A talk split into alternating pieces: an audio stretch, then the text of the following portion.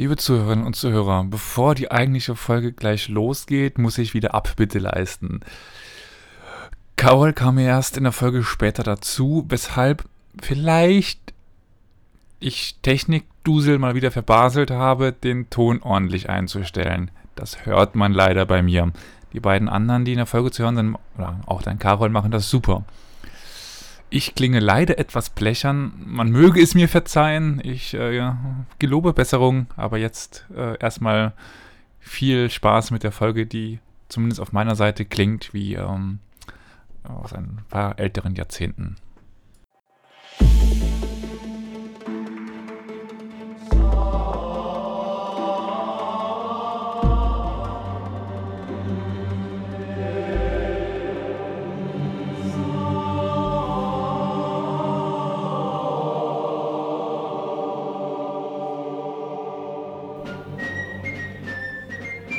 Herzlich willkommen bei Historia Universalis, dem Geschichtspodcast. Heute zu einer besonderen Folge. Wir haben nämlich wieder einen Gast, den ich jetzt auch hier gerne vorstellen würde. Vielen bekannt als Legendary Marvin und auch bekannt als äh, Bernhard. Hallo Bernhard. Servus, alle Bernhard. Sehr schön. Die, auf die Begrüßung habe ich gewartet. Oder auch bekannt als Servus Salamander. genau, Servus Salamander, ja. Ich habe es aber relativ früh am Anfang verstanden. Ich wunderte mich dann, dass es tatsächlich welche gibt, die das nicht verstehen. Für die, die das jetzt nicht live sehen, weil wir sind wieder live auf Twitch, das verpasst ihr dann. Ihr müsst noch auf Carol verzichten. Carol kommt vielleicht noch vorbei, wenn er sich meldet. Er ist verlustig gegangen in den Tiefen des Internets. Keine Ahnung, ob er noch lebt. Ich hoffe drauf. Aber. In den Tiefen Sachsens. Wie ihr hört, bin ich nicht alleine mit äh, Bernhard, sondern auch noch Flo ist, ist da. Mit ihm halte ich heute hier die Stange von Historia Universalis. hallo. Das klingt sehr falsch, aber hallo miteinander. Aber eigentlich wollten wir heute über Geschichte in Videospielen sprechen. Und warum macht dich das auf eine Art und Weise zu einem Experten, Bernhard? Was machst du denn normalerweise und wo? Also ich streame hauptsächlich auf, das heißt hauptsächlich eigentlich ausschließlich auf Twitch seit inzwischen wieder drei Jahren. Ich hatte tatsächlich ja eine etwas bewegte Wanderung durch verschiedene Streaming-Plattformen und ich streame zu über 95% Strategiespiele, von denen auch fast alle eigentlich einen historischen Bezug haben. Vor allem in letzter Zeit Europa Universalis 4 und seit ein paar Tagen jetzt natürlich auch Crusader Kings 3, die ja sehr tief in der historischen Situation, in der sie spielen, gewurzelt sind und darauf eben versuchen aufzubauen und halbwegs historischen Sinn zu ergeben. Wie gut ihnen das gelingt, ist dann immer wieder eine andere Frage. Und genau. Ich denke, das ist der Grund, warum ich hier bin. Ja, und weil ich dich sympathisch finde. das ist auch mal ein guter Grund. Genau. Schleimer. Ja, dich finde ich auch sympathisch, deswegen bist du da. Ja, ja, ja, das kam jetzt, das, nee, das ist zu spät. Too little, too late. ja. Gut. Wir haben uns, zumindest Flo und ich, und äh, Marvin hat sich, oder Bernhard hat sich auch ein paar Gedanken gemacht. Wir haben uns ein paar unserer Top-Spiele aufgeschrieben.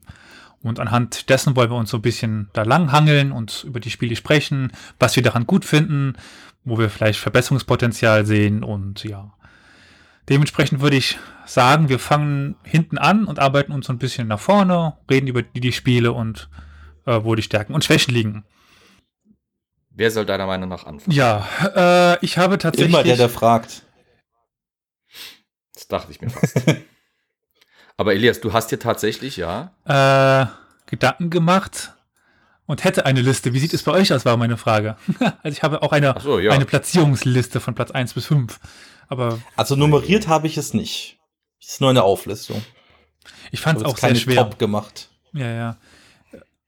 Aber ich kann auch gerne mit einem Spiel anfangen, weil darüber kann man dann gleich eine sehr interessante Diskussion tatsächlich machen. Das also eigentlich ist es eine Reihe oder eine Ansammlung von Spielen und zwar ältere und zum einen ist das Civilization 4. Meine Civilization-Reihe ist ja eine sehr bekannte Reihe und mein persönlicher Favorit ist der vierte. Da bin ich zwar in der Unterzahl, aber damit kann ich umgehen. und was da auch sehr, also ich bin auch ein sehr großer Fan von Civilization 2 Und was ich Ah, da auch jawohl. sehr gern mochte, war Call to Power 2 tatsächlich, was sehr unbekannt ist, denke ich, heutzutage. Also Call to Power wurde tatsächlich von ehemaligen Civilization-Entwicklern gemacht, kam nach Civilization 2 raus, hat auch eine ähnliche Funktionsweise rund mit Strategiespiel, nur mit einem etwas größeren Fokus auf den Science-Fiction-Anteil, also nach der heutigen Zeit. Der geht in Call to Power deutlich tiefer ins Detail. Und das war nämlich das das interessante Fragepunkt, ob man es als ein historisches Spiel eigentlich, ich sage jetzt mal, gelten lassen will, gerade Civilization, weil klar, man hat irgendwie diese historischen Figuren, die aber eigentlich total sinnfrei in irgendeine Zeitperiode geworfen werden, mit der sie nichts zu tun haben. Und das Ja. war's dann irgendwie auch fast schon. Gut, die Zivilisation ist ein bisschen an historische Sachen angelehnt, aber ist jetzt auch eher eine Detailgeschichte. Und da hat man eventuell noch den Technologiebaum, der halt historisch inspiriert ist, sagen wir mal. Aber sonst ist da ja eigentlich sehr viel Freiheit, sagen wir mal, in der geschichtlichen Bezüglichkeit vorhanden. Also in Reminiszenz an unsere Folge zu äh, Filmen, zu Geschichtsfilmen, die Interpretationsmöglichkeit oder die Interpretationsfreiheit hat jeder, was er als Geschichtsspiel Mhm. oder Geschichtsbezug nimmt. Ich kann sagen, dass bei mir Civilization auch auf der Liste steht. Bei mir auch. Also sind wir uns einig, es gehört definitiv da drauf. Sehr schön. Aber so wie es ausschaut, unterschiedliche Teile, weil ich habe zuerst Civilizations 2 auf meine Liste genommen, weil es nämlich das erste Computerspiel war, das ich selber haben durfte, das mir meine Eltern damals äh, geschenkt haben. Oh, wir zwei. also, ja. es war nicht das erste Spiel, das ich Absolut. selber hatte, es war das erste Spiel, das ich gespielt habe für mich. Ne, das erste Spiel, das ich gespielt habe, war, das kommt auch noch auf der Liste und das andere erste Spiel, das ich äh, damals mit auch gespielt habe, war Age of Empires 1 Mhm. noch. Das war äh, mit meinem Vater am PC gesessen, jeder abwechselnd eine Runde gespielt und die, das Versagen des anderen kommentiert, was damals, als ich noch ein kleines Kind war, immer ein bisschen, bisschen tief, äh, tiefe Wunden gerissen hat. Aber Civ 2 war, fand ich halt so klasse, weil immer wenn du ein Wunder gebaut hast, ist mit damals topmoderner Technik ein Video Mhm. eingespielt worden, das teilweise entweder animiert oder live eingespielt war oder einfach quasi, wenn du es heute machen würdest, wahrscheinlich Stock-Footage aneinandergereiht. und das zu irgendwie einem klassischen oder anderen Musikstück. Ja. Und das fand ich immer klasse, weil das hat mich an Geschichte dann schon doch ein bisschen rangeführt. Diese Wunder mit dem, mit dem, was hinten dran steht, weil die, die Videos waren ja sehr durchdacht. Also die Musik hat gepasst, die Abfolge der Bilder hat schon irgendwie einen Hintergrund gehabt. Äh, ist mir jedenfalls als Erwachsener, als ich das nochmal irgendwann gespielt habe, auch klar geworden. Aber ganz ehrlich, habe ich dann Civ 2 doch nochmal durchgestrichen und dann Civ 3 hingeschrieben, weil das vom Spiel Uh, her Ich gehe wieder. auch besser war, ja. Tschüss. Nee, also Civilization 3 konnte ich tatsächlich überhaupt nichts mit anfangen. Ich kann dir auch überhaupt nicht mehr sagen, warum, weil es so lange her ist und ich es seitdem auch nicht wieder angelangt habe, aber irgendwie hat mich das nicht gegriffen.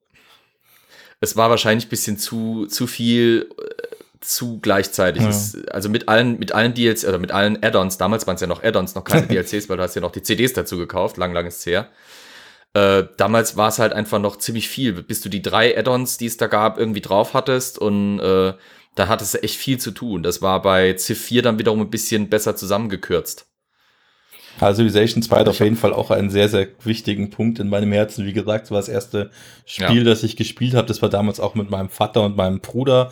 Hauptsächlich, wir hatten da in einem Raum zwei PCs und es haben immer zwei Leute gleichzeitig gespielt. Und da ging es dann auch immer sehr viel drum, was macht der andere gerade falsch.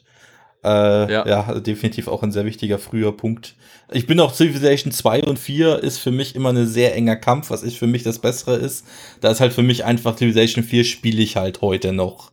Und das kann ich zu Civilization 2 halt heutzutage einfach nicht mehr sagen, auch wenn es sich irgendwann mal wieder reizt.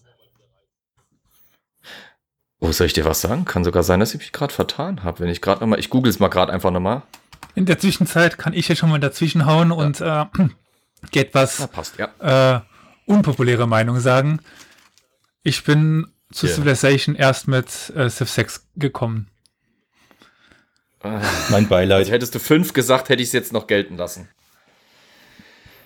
Mit fünf kann man noch leben, aber sechs ist, ja. Also ich muss gestehen, ich kann weder zu 5 noch zu 6 viel sagen. Ich habe beide gespielt. Ich habe beide so lange gespielt, bis ich auf Gottheit gesiegt habe. Es hat bei Civilization 6 nicht lange gedauert, das weiß ich noch. Und beide haben mich einfach nicht lange gereizt. Ich sehe gerade, ich habe bei Civ 5 569,5 Stunden bei Steam. Ist immer wieder erschreckend, wie viele Stunden man mit seinem, mit, mit, mit, in seinem Leben mit Computerspielen verschwendet hat. Ja, und das Schlimme ist, dass Ich Steam einem das auch noch sagt. Ja, ich weiß. Und es, es behandelt das, als wäre es was achieve, also als etwas, das man irgendwie anstreben sollte, aber was soll's.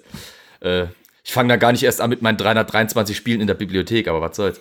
Nee, aber Civ, Civ 5 konnte man sich noch antun, aber ja, Civ 6 hat irgendwie ziemlich verloren, weil der Geist des Spiels an sich ist ein bisschen verloren gegangen, aber das ist ja, hat mit Geschichte jetzt weniger zu tun, ne? Es wäre dann wiederum Computerspielgeschichte in sich.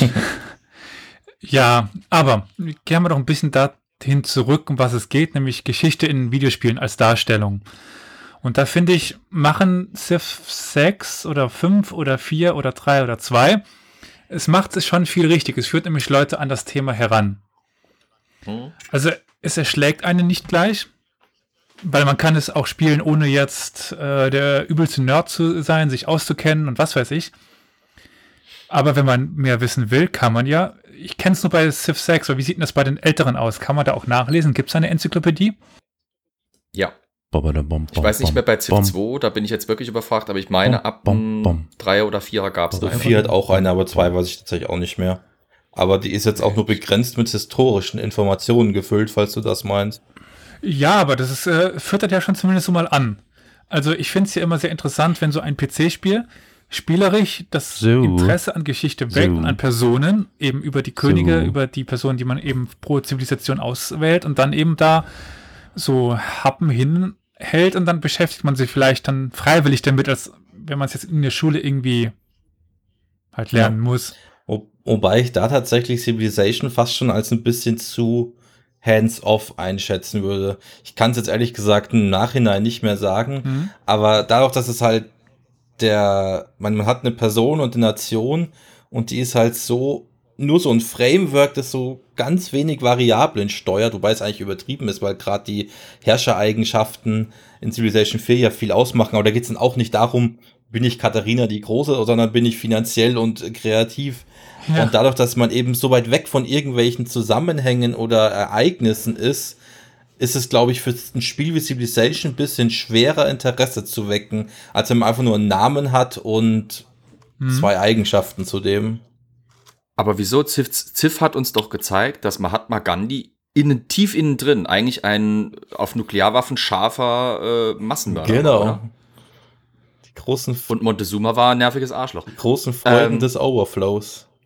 Ich sehe gerade, das ist zwar jetzt eine bescheuerte Überleitung von gemeines Arschloch zu Carol, aber Carol ist dazu gekommen. ja, er ist da. Hallo Sehr Carol. Schön. Moinsen, Leute. so, jetzt wo Carol auch dabei ist, wollen wir dann weitermachen. Der hat nämlich ja. mal wieder die Uhrzeiten verwechselt. Wir, war wir waren bei Civilization. Okay. Und Spielen, die begrenzten jo. historischen zu, zu äh, Verbindungen haben.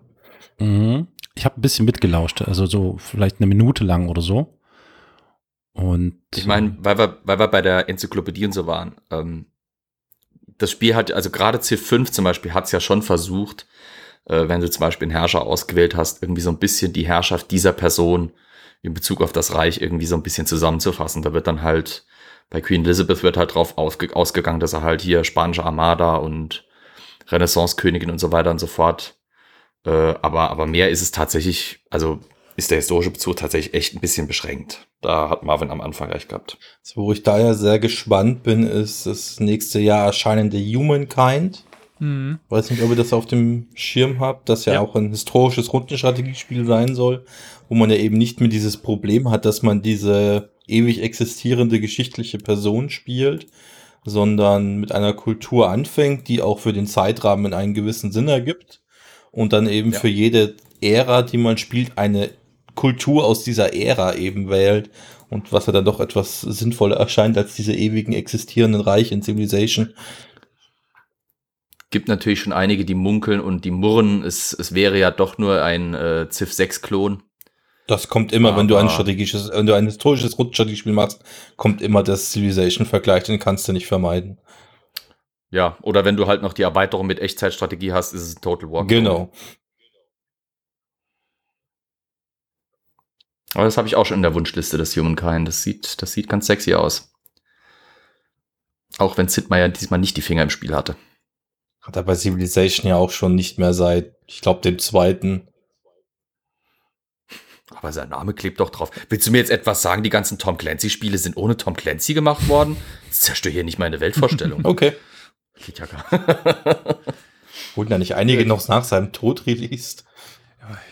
Gibt es eigentlich irgendwelche Informationen über Sid Meier? Ähm, ich, äh, also hat, Also hat gibt jemand von euch schon mal gesehen? Also ich meine nicht in echt, aber zumindest auf einem Foto oder so? Oder? Naja, klar. Äh, ja, ja. Aha, okay, gut.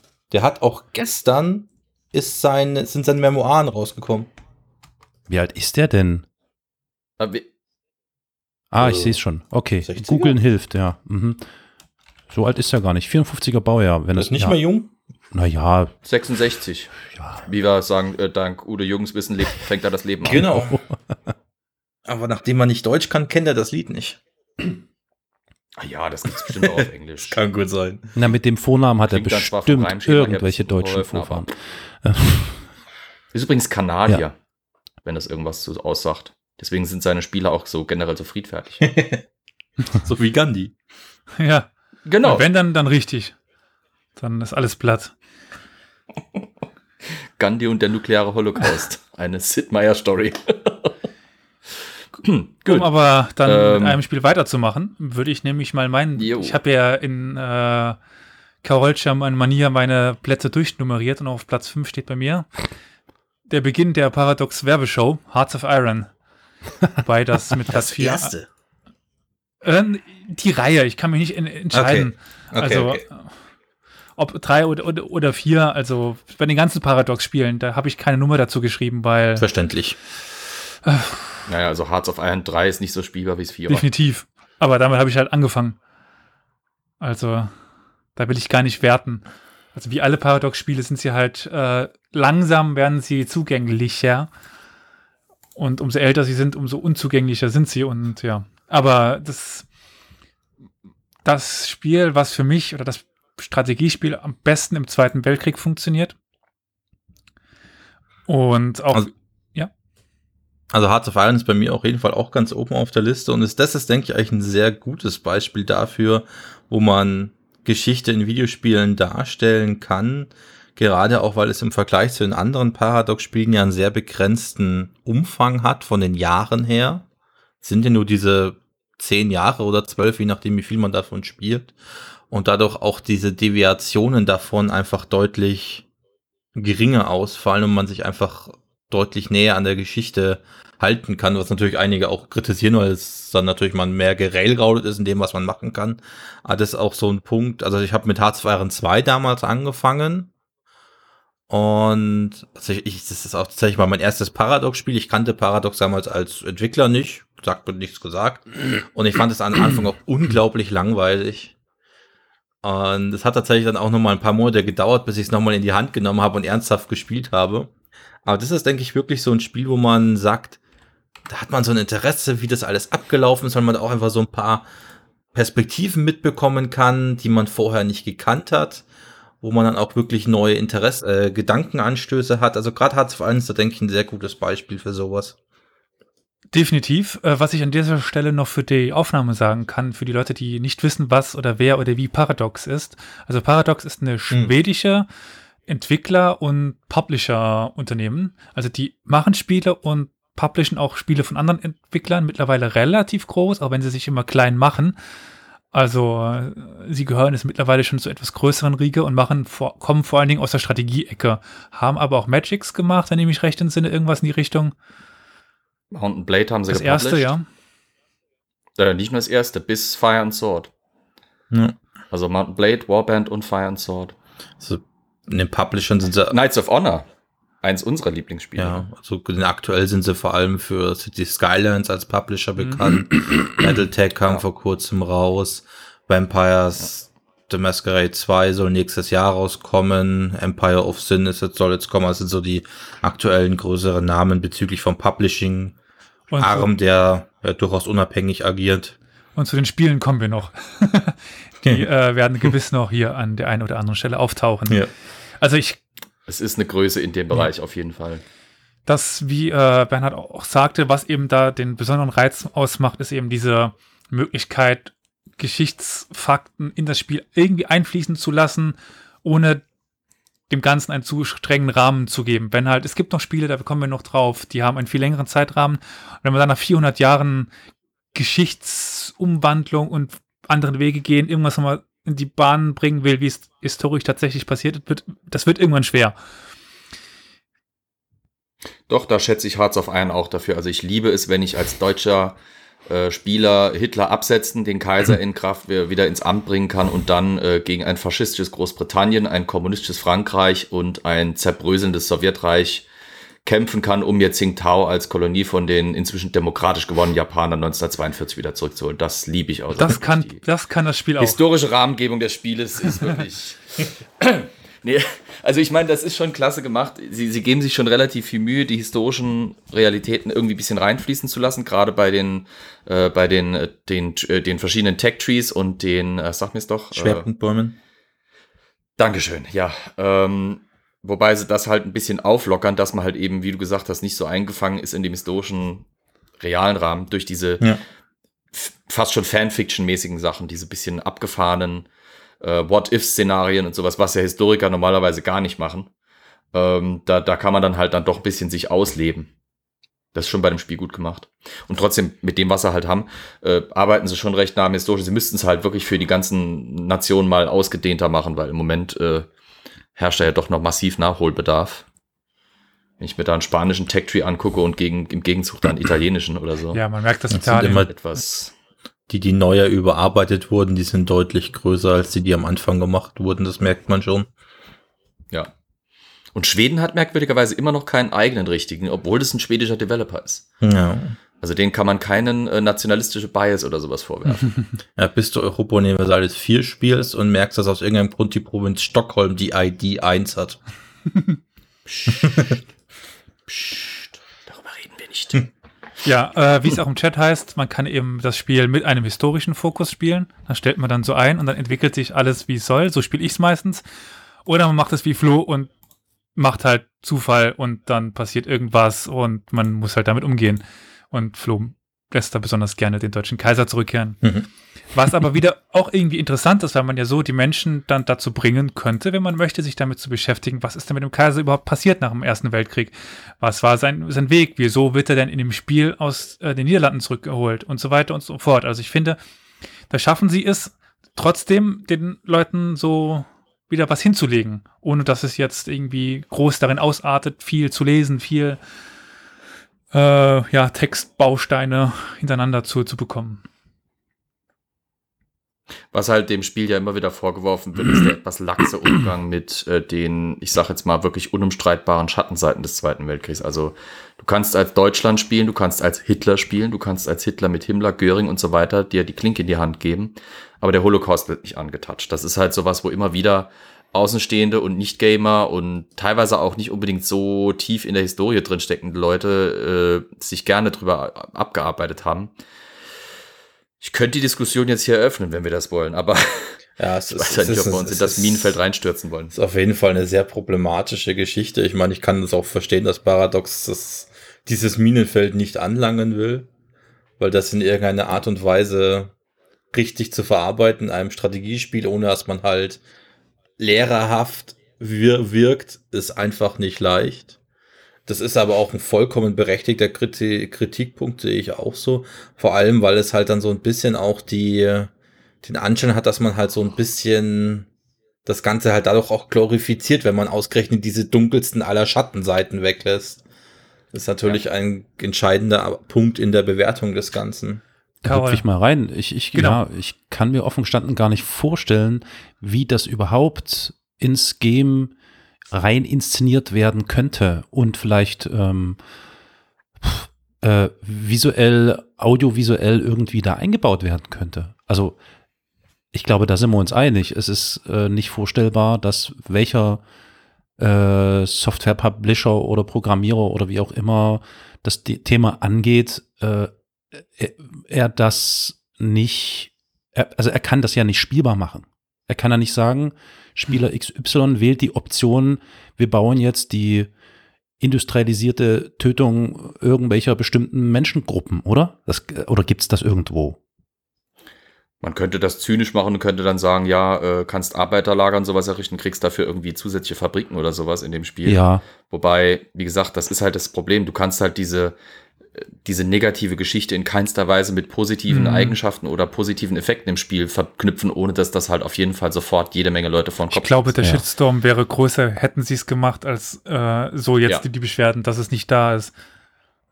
Ja, man Ja. denke an die Diskussionen, die aufgekommen sind in irgendwelchen anderen, meistens irgendwelchen Fantasiespielen, wo dann plötzlich Hakenkreuze aufgetaucht sind. Ne? Also das war ja schon, da ist ja schon, äh, da ist ja schon alles Ja gut, übergekocht. Deutschland- Also Deutschland ist da ja sowieso prädestiniert dafür, Mhm. äh, weil wir Nee, in Deutschland kann es Doch, nicht passieren, weil genau. in Deutschland werden diese Spiele separat ja Nein, mittlerweile nicht mehr. doch schon, mittlerweile schon. Das ja. heißt nicht mehr. Ja, Äh, ja, darfst, du, es gibt es die ersten PC-Spiele mit, mit Hakenkreuzen.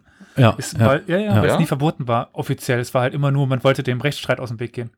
Na doch, es, war- nee, es gab ja einen Rechtsstreit. Ich bin mir nicht mehr sicher, das ist vielleicht zwei Jahre her. Äh, da gab es tatsächlich einen Rechtsstreit und da ging es wirklich um die Frage, Kunstfreiheit ja oder nein. Also ist das Kunst oder ist das keine Kunst? Und daran hat sich, glaube ich, alles auch aufgehängt äh, Ja. oder aufgehangen. Und ich meine, dass das tatsächlich dann schon pro äh, Publisher oder pro Ja, ja. Programmiererbudde Das dann ist in the, entschieden in the wurde. Darkest of Times. Genau. Ah ja, Das ah ist ja. das erste Mhm. Spiel, das in Deutschland Hakenkreuze zeigen darf, soweit ich weiß. Hat tatsächlich auch eine Option, sie auszuschalten. Gut, also wenn man sie nie sehen will, muss man sie auch nicht sehen. Macht Sinn. ist gerade auch für Leute, die es streamen oder Videos machen, interessant, Mhm. weil das ja juristische Kleinigkeiten, aber theoretischerweise ist ja jedes Video, das man macht von diesem Spiel, wieder ein neues Werk Ja, und müsste eigentlich wieder neu die Frage aufwerfen, darf das Hakenkreuze zeigen oder nicht? ja, Aber das ist dann eine juristische halt- Diskussion. genau, genau. Ich finde es halt insofern spannend, als dass es auch ein bisschen der Schritt ist zur Anerkennung des Mediums Computerspiel an sich, weil im Medium Fernsehen und Film hat es diese Diskussion zwar auch immer wieder gegeben, aber sie konnte immer wieder damit äh, quasi beendet werden, dass man sagt, das Ganze ist erstens mal für den Realismus, zweitens hat es ja auch teilweise edukative Zwecke. Ich stelle da ja was Historisches dar und das, das sollte man nicht verfälschen können. Das galt für Filme teilweise dann eigentlich fast selbstredend. Wenn das ZDF eine Dokumentation über Stauffenberg macht, beschwert sich keiner, dass da lauter Hakenkreuze Ja. drin sind. Ähm, Vor allem also bei, aber wenn ein Computerspiel rauskommt, schon. was Ja. man bei Filmen vor allem immer sagen muss, bei Filmen ist es ja auch vollkommen egal, ob der Film irgendwie edukativ sein will oder nicht.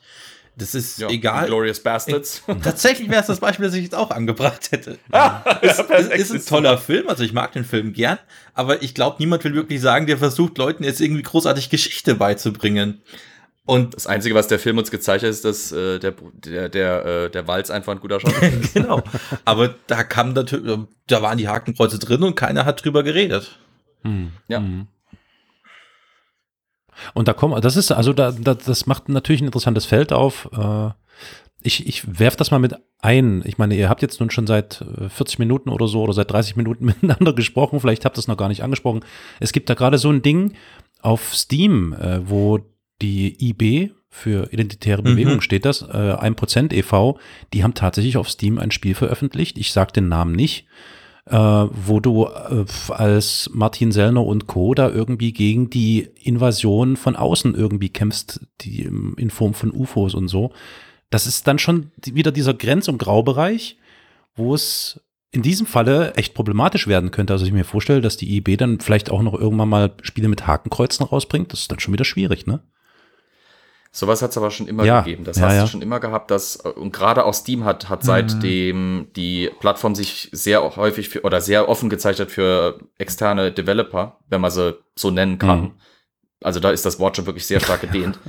äh, da ist ja mehr schon so rausgekommen. Da hattest du ja auch diese, diese Aufschrei über Spiele, wo, wo es irgendwie darum ging, Homosexuelle zu erschießen oder sowas. What? Ähm, Der Amoklauf-Simulator. oder Amoklauf-Simulator, Nazi-Moorhuhn Mhm. und so Zeug. Das gab's ja alles Ja. schon.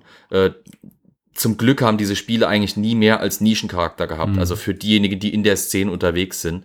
Aber ähm, gerade Steam könnte man schon wirklich vorwerfen, dass es schon seit Jahren halt ver versäumen, in der, in dem Bereich ein bisschen aktiver zu werden. Weil wenn Steam etwas, ich weiß, da klinge ich fast wie Jim Sterling mit seinen, mit seinen Beschwerden über, über Steam, aber da fehlt ihnen halt einfach ein bisschen menschliche Überwachung und menschliche äh, Moderierung. Mhm. Steam kümmert sich einfach nicht Mhm. darum. Wobei Du man, bezahlst dein Geld, dann kannst du ein Spiel hochladen. Per, fertig. wobei man da natürlich auch die Frage aufwerfen kann, Steam ist ja praktisch Monopolstellung, auch wenn gerade Epic versucht, das anzugreifen oder GOG, aber am Ende des Tages ist, hat es eine Monopolstellung, kann man nicht anders bezeichnen. Und dann ist die Frage, ob man das will, dass wir sagen, Steam darf uns ab jetzt sagen, welche Spiele veröffentlicht werden oder nicht. Also ob das eine Macht ist, die man Steam jetzt so geben mag. Man, an sich haben sie es ja jetzt schon. Man, wenn sie wollen würden, könnten sie das ja jetzt schon machen. Da ist die Frage, ob es nicht fast schon bevorzugenswert ist, dass sie sagen, wir haben nicht eine amerikanische Company mit welchen Zielen und Voraussetzungen auch immer, die uns vorschreibt, was verfügbar ist und was nicht.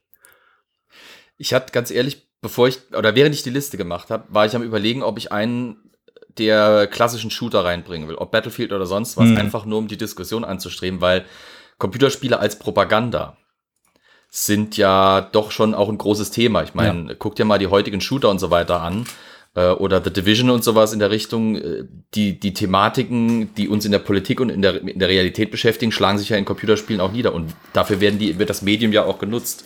Aber ich weiß nicht, sollten wir vielleicht erstmal unsere Liste Ja, ja, ja, machen, ja. bevor wir in diese Diskussion Ja, ja. abgleiten. Gerade erst mal mit äh, angefangen haben mit der Liste. Ja, ich weiß, ich weiß, deswegen. Ja, Flo, was hast du denn auf Platz? ähm, ähm, Platz 5 ist bei mir tatsächlich, kann man darüber streiten, ob es historisch gut ist oder nicht, Assassin's Creed und zwar das Spiel Brotherhood. Das ist der Teil der Reihe, der in äh, Rom spielt, im 16. Jahrhundert müsste das sein.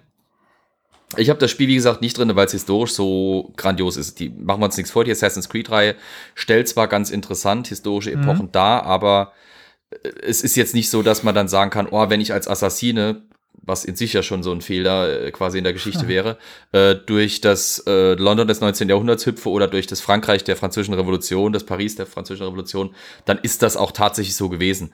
Aber ähm, was die Assassin's Creed-Reihe halt eben schafft, ist, ähm, sie versuchen, so gut wie es geht oder so weit wie es geht zum Teil, ein, eine Immersion zu ermöglichen in einen gewissen Bereich in einer gewissen Zeit. Sei das jetzt eben eine einzelne Stadt, in den frühen Teilen war es ja nur einzelne Städte, oder halt dann wie bei Black Flag die gesamte Karibik.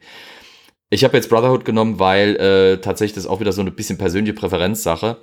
Ähm, ich liebe Rom, ich liebe die Mhm. Stadt, ich liebe es dort, mich umzugucken, weil das einfach grandios ist. Du kannst dir fast 4000 Jahre Geschichte angucken, wenn du zweimal um die Ecke kommst. Ähm, und Brotherhood hat das meines Erachtens verdammt gut dargestellt. Diese, diese, äh, diese Zeit quasi bevor Rom so wurde, wie wir es heute zum Teil kennen, wo die Antike noch neben dem Mittelalter, noch neben der Renaissance existierte, wo halt so ein bisschen dieser, dieser Schmelztiegel der Epochen da war. Ich fand's wundervoll mit, äh, mit dem Charakter dort, auch wenn ich, wie gesagt, wenn das alles örtlich ein bisschen verzerrt war, aber diese berühmten historischen Städten, die ich halt nur als Tourist kannte, in der Zeit zu, äh, zu bewandern und zu erklettern und mir anschauen zu können, die äh, noch nicht von Touristen überlaufen war. Und äh, ja, also deswegen habe ich den Teil genommen, weil es mich halt wirklich, also Hm.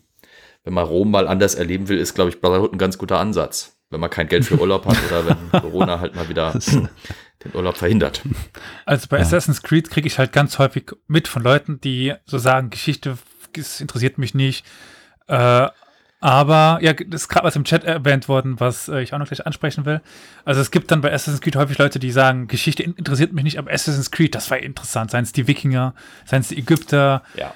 Und da wird ganz viel Interesse ge- geweckt an dem Thema. Es ist nicht historisch korrekt, dass die Assassinen hier und da und so weiter. Und die Templer. Aber ich finde, ja genau, aber ich finde schon, dass sie es versuchen, zumindest in etwas einzubetten. Ich habe nicht so viele Spiele von denen aktiv gespielt, sondern nur äh, mitverfolgt. Dementsprechend kann ich es nicht 100% überzeugend sagen, aber ich glaube, das, was ich mitbekommen habe, ist äh, zumindest in eine Einbettung in, in einen einigermaßen historischen Kontext. Mhm. ich sehe gerade im Chat äh, einen Kommentar, den ich so eins Mit- zu eins auch gleich mit Assassin's gesagt Creed hätte. Or äh, Origins, mit der Erweiterung. Überhaupt, überhaupt, dass sie, dass sie je, je weiter die Geschichte fortschreitet, Ja, so, desto das, ja. weiter gehen sie Ja, auch von der ja, ja. Geschichte weg, weil ich kann ich kann es abkaufen, dass die Assassinen und die Templer sich im Kreuzzügler äh, äh, Jerusalem rumkloppen. Ich kann es auch noch halbwegs irgendwie glauben, dass das Ganze vielleicht 200, 300 Jahre nach den Kreuzzügen spielt. Aber sobald wir dann schon in die französische Revolution kommen, sobald wir dann in die Gegenwart kommen oder, oder in die andere Richtung eben kommen, wo quasi in, im alten Ägypten oder im alten Griechenland, da ist das dann ganz, das Ganze dann wieder, Ja. naja. Wobei Assassin's Creed Origin zum Beispiel war ja, glaube ich, äh, nee, äh, welches war das? Odyssey. Hat sich ja vor allem weniger auf Geschichte, sondern mehr so auf den Mythos oder die, den Bereich der griechischen Mythen. Ja, Mythologie gehört äh, aber auch irgendwie zur Geschichte dazu. Und das meinte ich aber eben. Es gibt ja diesen Background, in, also in dem die Geschichte dieses Assassin's Creed spielt. Und die ist relativ historisch, wie die Menschen, also sie versuchen sie zumindest ja. relativ historisch darzustellen. Die Geschichte selber, natürlich die, die Assassinen, die Hashashiyun, es waren eben nun mal äh, 11., 12., 13. Jahrhundert im Nahen Osten, Kreuzzugszeit, bis die Mamluken sie platt ja. gemacht haben. Aber äh, Ah, ich glaube, ich glaub im Chat, das, was die meinen, sind diese Sidescroller, oder? Nein, nein, diese, also ähm, ist, genau. ist, ja Olli, äh, der im Chat unterwegs ist. Es gibt tatsächlich für Assassin's Creed Origin gibt es ähm, eine Erweiterung, dass man gewisse Orte abreißt und die Geschichte und es gibt brennende Pferde, genau, äh, die die Geschichte Ägyptens nacherzählt. Das ist sehr, sehr äh, nett. Also da, da lernt man richtig viel. Das ist wirklich eine Erweiterung. Die, ich glaube, ich glaube, das war nicht. Aber das kenne ich auch aus Assassin's Creed okay, 2 oder so. Also eine eigene Umfang dann vielleicht. Aber in den vorherigen, ich weiß, dass es im Zweier genau. und im Brotherhood und in den anderen Teilen auch schon gab. Da hast ja. du ja äh, historische Orte entdecken können oder bis historischen Personen begegnet. Und die hatten ja dann in der Datenbank äh, eine kleine Bio oder eine kleine Erklärung dabei. Richtig. Also so ein bisschen wie eine Enzyklopädie, wenn man eigentlich will. Genau, genau. Das haben die, glaube ich, schon ja. recht früh angefangen. Kann sein, dass es bei euch Genau, das, das ist eine eigene quasi Geschichte, die man dann erlebt, wo man durch Ägypten wandert und das Gebäude erklärt mhm. bekommt, hier, was ist hier passiert und ja. so weiter. Das ist ähm, tatsächlich ja. sehr interessant und ähm, ja. man erfährt einiges. Gut, da haben wir jetzt noch eine Stunde übrig und noch vier Spiele pro Kopf vor uns. vielleicht, sollten wir, vielleicht sollten wir dann zügig weiterschreiten. Bernhard, was hättest du äh, Genau. Platz vier. Äh, also wie gesagt, mir sind sie nicht nummeriert. Also was für mich natürlich immer ein ganz großer Faktor ist, ist Europa Universalis 4. Ein Spiel, mit dem ich viel zu viele Stunden verbracht habe, nachdem ja. wir schon über Steam geredet haben, sagt es mir ja leider mit 3881 Stunden. Es gibt immer noch Leute, Ach, die schlimmer sind als, als, man selbst. Ja, ja, es gibt immer schlimmere. Das ist das einzige Gute an Steam, dass du sehen kannst, es gibt immer schlimmere. Du musst nur einen finden, damit du dich mit dem vergleichen kannst. Ja. Das, war, das war auch beim letzten Factorio-Release sehr wichtig für mich, aber es ist ein anderes Ding. aber Europa Universalis 4 natürlich mit der sehr, sehr langen geschichtlichen Breite von 400 Jahren, weil ich im Normalfall meistens nur 200 davon spiele in den meisten Fällen, selten mehr, wo natürlich dann sehr viel geschichtlich aus dem Rahmen fällt, so wie weiter man sich eben von diesem Startdatum entfernt und natürlich auch immer wieder seine Probleme hat mit, wie historisch werden Zusammenhänge dargestellt, wie historisch sinnvoll sind Gameplay-Mechaniken, die drin sind. Eine Sache, die auch immer mal wieder zum Beispiel angekreidet wird, ist, dass ja Europa Universalis 4 praktisch auf stehende Armeen basiert. Hm. In einem Zeitraum, hm. wo historisch sehr viel mit Söldnern gearbeitet wurde und stehende Armeen in Teilen der Welt eigentlich nicht vorhanden waren. Ja. Aber es ist halt ein großer Rahmen mit diesen Hunderten von Ländern, die da sind, die spielbar sind, in ihrer ungefähr in ihrer historischen Lokal, äh, wo sie historisch auch waren, oft auch mit Events, die dann auch mal immer wieder Sachen erklären. Also was ich zum Beispiel sehr faszinierend fand, war, es gibt ein sehr, sehr langes Event, das fast den ganzen Bildschirm äh, lang ist, über die Reisen des chinesischen Admirals, fällt mir sein Name nicht mehr ein. Ja. Ach ja. Sui oder so ein ja, berühmter ja. chinesischer Admiral, der mit seinen Schatzschiffen ja bis nach Afrika gefahren ist, bevor sie dann ihre äh, neokonfuzianische ähm, der Revolution hatten, wie auch immer man es nennen will, und alle ihre Schiffe niedergebrannt haben. Das ist ja auch ein sehr faszinierendes Thema irgendwie. Das irgendwie kurz da. Sheng He heißt er, glaube ich. Das, das klingt, klingt zumindest bekannt. Ja, und, Sheng He 1405 bis 1433. Mhm. Und genau solche Sachen, dass mal einfach mal andere Teile der Welt einfach auch mal sieht, auch wenn es natürlich Europa universal ist, heißt, kann man ja doch auch andere Teile der Welt spielen. Und gerade mit den Entschuldigung, verschiedenen Erweiterungen kam da ja auch immer mehr Content hinzu, teilweise mehr als in Europa. Hm. Und hat dann da eben auch einfach ganz andere Ansichtspunkte. Also es ist, denke ich, ein Spiel, wo viele Leute schon auch historische Interesse darin finden. Also unser Podcast heißt Historia Universalis aus einem gewissen Grund. Und dies, der Grund ist dieses Spiel. und ist auch mein Platz 1 tatsächlich. Ich habe, also, ah. äh, ich bin bei, in Anführungszeichen, noch irgendwas über 2000 Stunden. Also, mhm. äh, ja, auch schon viel, viel, viel Lebenszeit drin versenkt. Und ich bringe tatsächlich reihenweise Professoren dazu, hochachtungsvoll die Augen hochzuziehen, wenn ich dann sage, ja, das liegt da und da und hier und hier und das ist die Herrschaft mhm. und die waren da und die dann das selber teilweise überhaupt nicht wissen. oder nicht wirklich so einzuordnen wissen und so viel auch geografisches Wissen, das ich mir daraus ge- geholt habe, Ja. also historisch-geografisches Wissen. Ja. Es gab das Königreich, diese Grafschaft. Also so viel auch Wissen, das man nehmen kann, weil es liegt auf der Karte, aber man muss es ja nicht nehmen. Und dies ist tatsächlich extrem akkurat und ich bin echt überrascht davon. Also ich schreibe gerade meine Masterarbeit über die Goldene Horde. Und Uh, sehr schön. ja. Und war echt überrascht. Es gibt dieses, also ähm, im Spiel kann man auch Nationen freilassen und Moskau kann ja Kasim freilassen. Mhm. Oder Kasimov. Und dieses Kasimov ist ein sehr extremer Sonderfall, das selten in der Forschung er erwähnt wird. Aber man kann es bei äh, Europa Universalis freilassen. Und ich will nicht wissen, was die an Literatur gelesen haben oder wer, wen sie damit beauftragt haben, um allein dieses kleine Fürstentum irgendwie rausfinden zu können. Und das Ah. ist ja nicht der einzige Fall. Es gibt ja über ganz, über die ganze Ja. Welt verstreut und eben die schon angesprochenen Events, die immer wieder auftauchen und die zumindest so einen gewissen Rahmen dem Ganzen bieten. Natürlich, wenn man 300 Jahre lang mit, keine Ahnung, äh, Nagawa äh, aus, aus Indien bis nach Europa vorstößt und dann irgendwie vor, vor, vor London steht, das ist null historisch.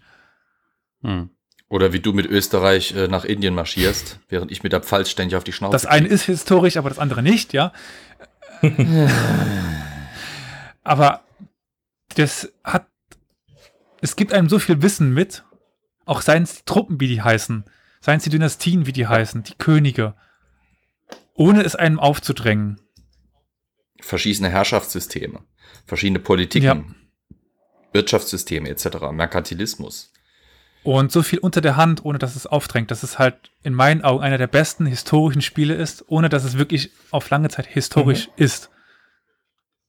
Äh, Du sprichst jetzt aber von der, wel- welcher? Eins, zwei, drei, vier? Von allen. Aber Von hauptsächlich allen. vier. Okay, ja, okay, okay. Also das ist halt das Aktuelle seit wie vielen Jahren ist das draußen? Das ist schon ein paar Jahre alt, oder? 20, 2013. Ja. Und wieder paradox, ne?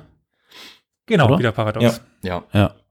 Das Einzige, aber das will ich an der Stelle kurz gesagt haben, ich mag Paradox-Spiele, ich mag aber nicht die Paradox-Politik mit diesem Das sagtest du schon, ja, ich Weil- erinnere. Hm. Ist, das ist eine eigene bis EU4 Sache. Ja. an dem Punkt, ja, aber bis EU4 an dem Punkt angekommen war, wo es jetzt ist, hat man viel, viel Geld investieren müssen und Ich habe vor, ist nicht so lange her, drei, vier Monate oder so, habe ich mal einen Stream gemacht, wo ich die Release-Version von EU4 Ich erinnere gestreamt habe.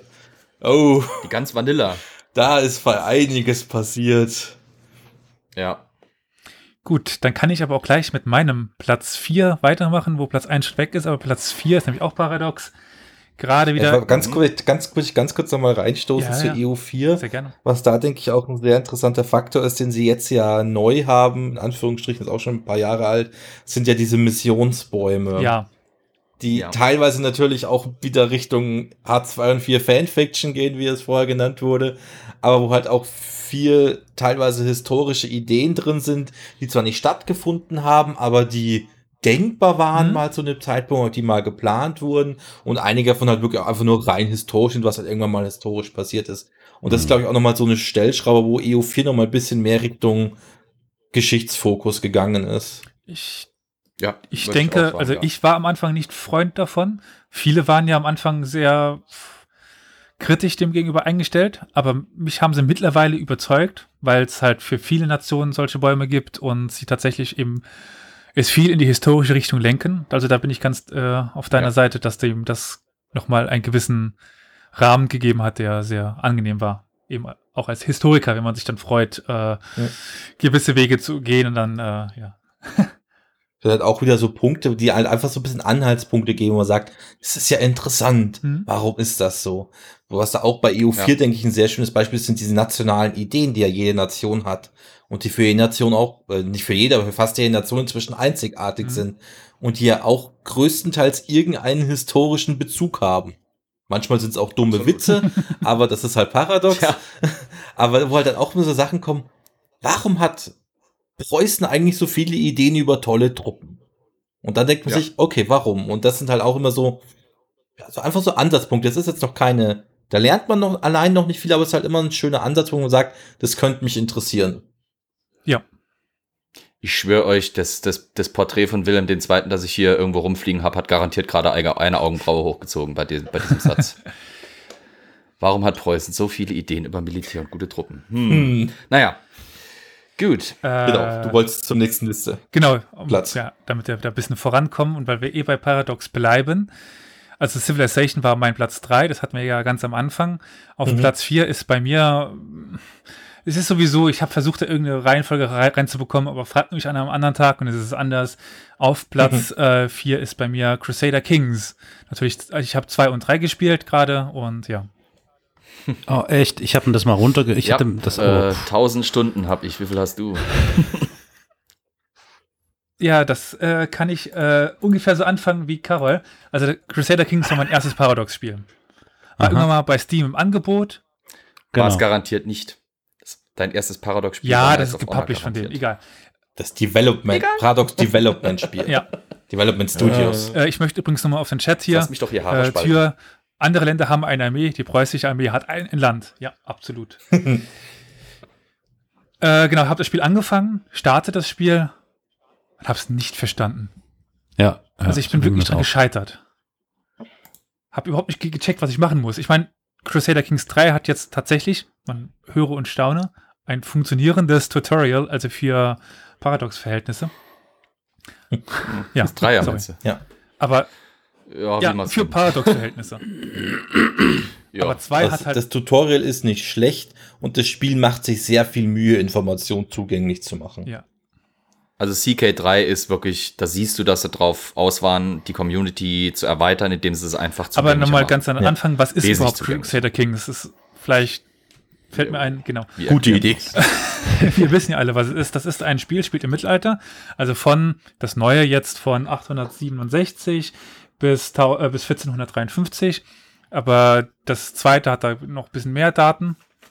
Aber man spielt eigentlich das mittelalterliche Europa, Afrika und Teile von Asien und Indien. Und baut eine eigene Dynastie auf. Man kann. Beim Dreier kann man übrigens das Enddatum ja, ausstellen. Wollte ich nochmal einwerfen. Das heißt, du kannst das Mittelalter dehnen, wie du willst.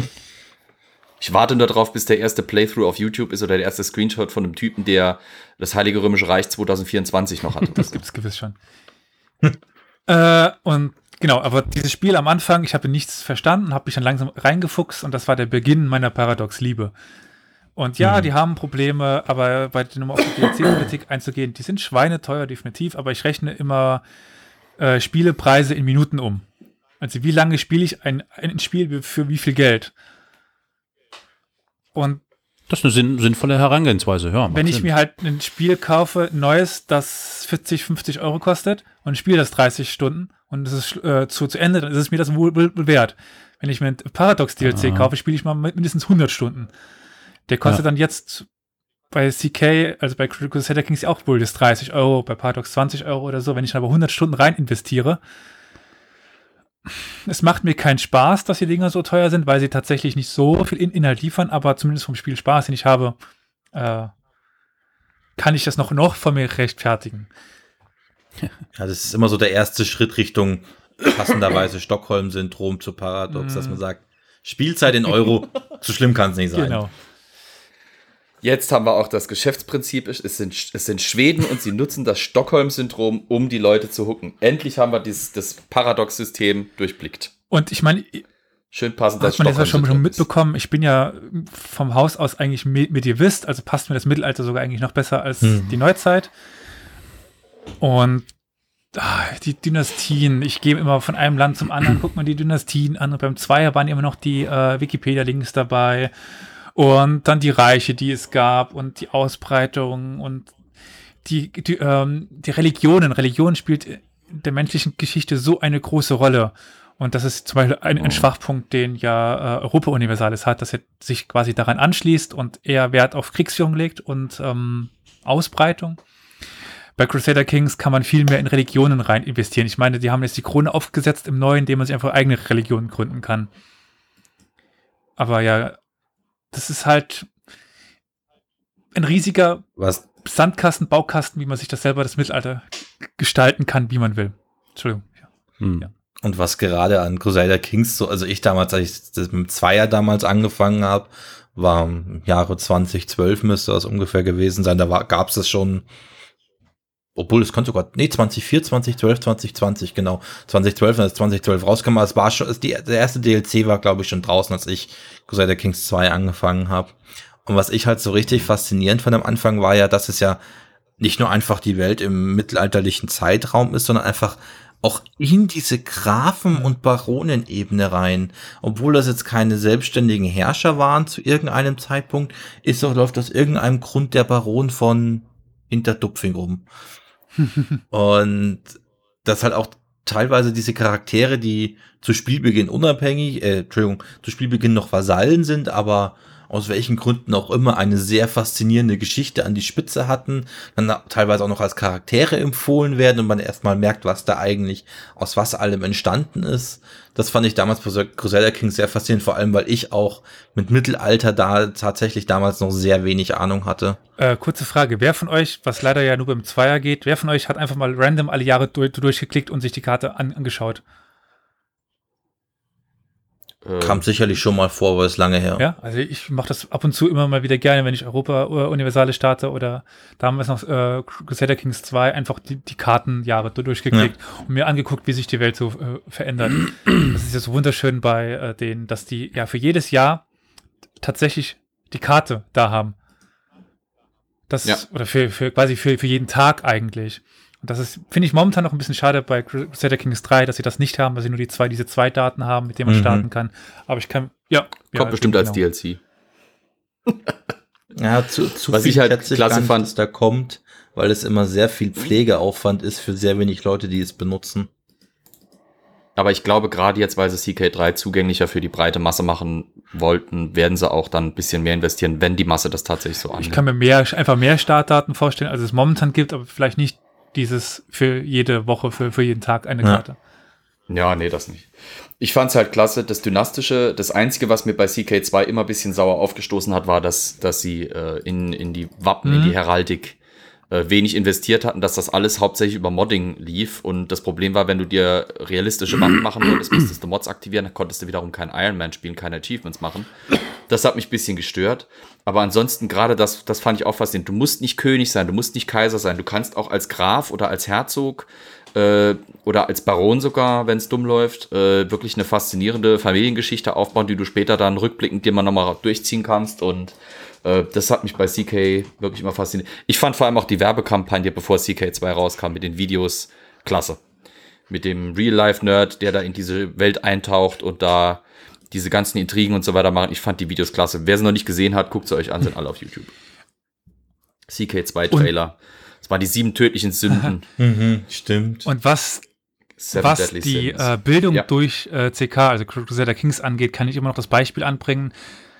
Es gibt bei uns ja die Grundlagenvorlesung im Mittelalter und dann wird immer die ja. Frage auch gestellt nach Erbteilungen. Mhm. Oh ja. Kann oh, jeder Crusader Kings Spieler beantworten. Absolut. Agnastisch, kognastisch, Agnatisch, kognatisch, matrilinear, ja. patrilinear. Ja, okay, Agna. Ich, das Problem ist, da werfe ich immer gern Englisch mit, mit genau. Deutsch durcheinander. Aber. Primogenitur und so weiter. Kennen Leute auf einmal die seltsamsten Begriffe? Ja. ja. Da war der Professor schon ein bisschen verwundert, wo, woher die Leute das plötzlich alles kannten. Hm. Und ja, äh, wir versuchen ihnen immer noch mal dieses Spiel zu, zu zeigen, aber mal, mal gucken. Wenn wir gerade im Mittelalter sind, soll ich mal gerade mit meinem Teil 4 weitermachen? Sehr Platz gerne. Vier. Wahrscheinlich ist das mein Platz 2. Um, ähm, nee, Stronghold? Stronghold ist bei mir nur in Honorable Mentions. okay, um, ähm, Stronghold von 2001 von Firefly Studios und Maxsoft. Um, ähm, der Burgenbausimulator würde er wahrscheinlich heute mhm. Heißen. ja, ich weiß nicht, also ich glaube, wer, wer Strategiespiele, historische Strategiespiele spielt und, äh, und, und Stronghold nicht kennt, äh, hat, glaube ich, äh, ein wichtiges Spiel verschlafen. äh, man kann quasi ausgehend von einem Bergfried in einem gewissen Rahmen, einem gewissen Radius sich eine Burg bauen, äh, mit teilweise den kleinsten Elementen von Zinnen, von Zinnen bis zur Mauerdicke kannst du alles bestimmen. Äh, musst die Ressourcen dafür abbauen, kannst dann Soldaten ausheben, kannst dann kämpfen. Äh, Stronghold 1 hatte noch äh, quasi den Fokus auf einer Kampagne, ähm, die relativ linear war und äh, die quasi also keinen Multiplayer hatte. Das war 2001 noch zu, zu zukunftsmäßig. äh, so ein Strategie-Multiplayer. Ähm, und ja, ich habe es einfach geliebt, weil das äh, Geniale an Stronghold war, nicht nur die Grafik hat das Mittelalter irgendwie wieder ein bisschen auferstehen lassen. Auch die Musik, die ganze Atmosphäre hat einfach irgendwie gestimmt, obwohl es nur 2D-Grafik war. Also das ist für mich immer wieder das Spiel. Also die alten Strongholds sind für mich immer der Beweis, dass es keine Next-Gen und High-End-Grafiken braucht, um ein immersives, geiles Computerspiel zu machen. Ähm, ja, kann ich eigentlich gar nicht groß sagen. Also Stronghold ist einfach, ist einfach Stronghold. Äh, schade, dass die Serie über die Jahre und über die Teile massiv abgebaut hat. Ich glaube, nach Crusader, äh, Stronghold Crusader kam gar nicht mehr viel äh, Innovation, beziehungsweise nichts Gutes mehr. Da hat sich die mhm. Serie quasi selber entfremdet. Aber ähm, soweit ich das überblicken kann, weil ich das immer mal wieder auch mit Freunden gespielt habe, ähm, es wird noch ja. heute gespielt und es ist noch heute eine Größe. Aber mhm. was da halt äh, angebracht werden kann, man lernt wenig. Ich weiß nicht. Ähm, man lernt, ja, okay, man, man, lernt vielleicht insofern, was, was es alles bedeutet, um eine Burg zu bauen. Weil das, finde ich, die Wirtschaftsbäume sind schon ganz interessant, was du alles machen mhm. musst, bis du äh, eine Gemeinschaft satt hast, was du alles machen musst, um Leute glücklich zu halten, was du alles machen musst, um eine Burg zu bauen und so weiter und so fort. Äh, man lernt ein bisschen Taktik, man lernt ein bisschen Befestigungstechnik und so weiter und so fort. Das, äh, das finde ich schon. Das finde ich, lernt man da schon. Es hatte keine Enzyklopädie, ich weiß, aber da habe ich tatsächlich, bei dem Teil habe ich die Immersion ja, sehr ja. geschätzt. Diese Immersion in eine Zeit, äh, gerade durch die Musik, gerade wenn du dann, du baust dir eine Burg auf einem, auf einem Hügel auf und dann spielt da diese leicht melancholische Mittelaltermusik und du hörst den Wind über die Felsen streifen und äh, dein, dein Milchbauer äh, zapft gerade wieder bei der Bessie ein bisschen was ab, um, um neuen Käseleib zu machen, den er dann in Kornspeicher schleppt. Äh, das, das, das erzeugt irgendwie schon so eine Atmosphäre und die äh, haben wenige andere Strategiespiele in der gerade auch aus der Generation 2001 so erreicht wie, wie, wie Stronghold, finde ich. Ja, also. Stronghold habe ich tatsächlich auch sehr viel gespielt. Hauptsächlich als Burgenbausimulator auch. Also ich habe bei Stronghold immer die Mission geliebt, wo ich Bogen bauen durfte und die Mission gehasst, wo ich Bogen angreifen musste. Wer nicht? Also, Sie ist so schön, warum kaputt machen? nee, das hat mir überhaupt nichts gegeben. Mhm. Aber es äh, ja. habe ich ja tatsächlich überhaupt nicht dran gedacht, aber es ist eigentlich auch eine sehr interessante Eintrag in dieser Liste. Das dachte ich mir, dafür bin ich zuständig. ich war noch am überlegen, ob ich Stronghold Crusader reinbringe. Mhm. Ähm, wobei, ich weiß nicht, Stronghold Crusader. Ähm, ja, es ist doch eigentlich Stronghold nur mit mh. einem anderen Aussehen. Also die Modelle sind einfach. Es ist ja. ein anderes Skin. Es erweitert es halt auch zum Beispiel um den Faktor äh, Multiplayer und äh, mehr Spieler auf einer Karte. Und es, äh, das ist eigentlich das Spiel, wo das erste Mal es eben war, dass mehrere Burgen auf der gleichen Karte entstehen. Stimmt, Normalerweise bei Stronghold ja. hattest du immer die Missionen, du baust eine Burg, musst sie verteidigen gegen Angreifer von außen oder da ist eine Burg und du musst als Angreifer von ja, außen ja, sie angreifen. Ähm, das mit den mehreren Burgen, die dann quasi im Dauerkampf als Strategiespiel sich so verteilt, das kam dann erst mit Stronghold Crusader rein. Und, äh, und, ist dann noch natürlich over the top gehoben worden mit, mit Crusader äh, äh. Extreme. Und sie haben Löwen reingebracht. Und sie haben Löwen reingebracht und Kamele hm. und äh, ja, die Kamele ähm, haben deine Bauern gefressen.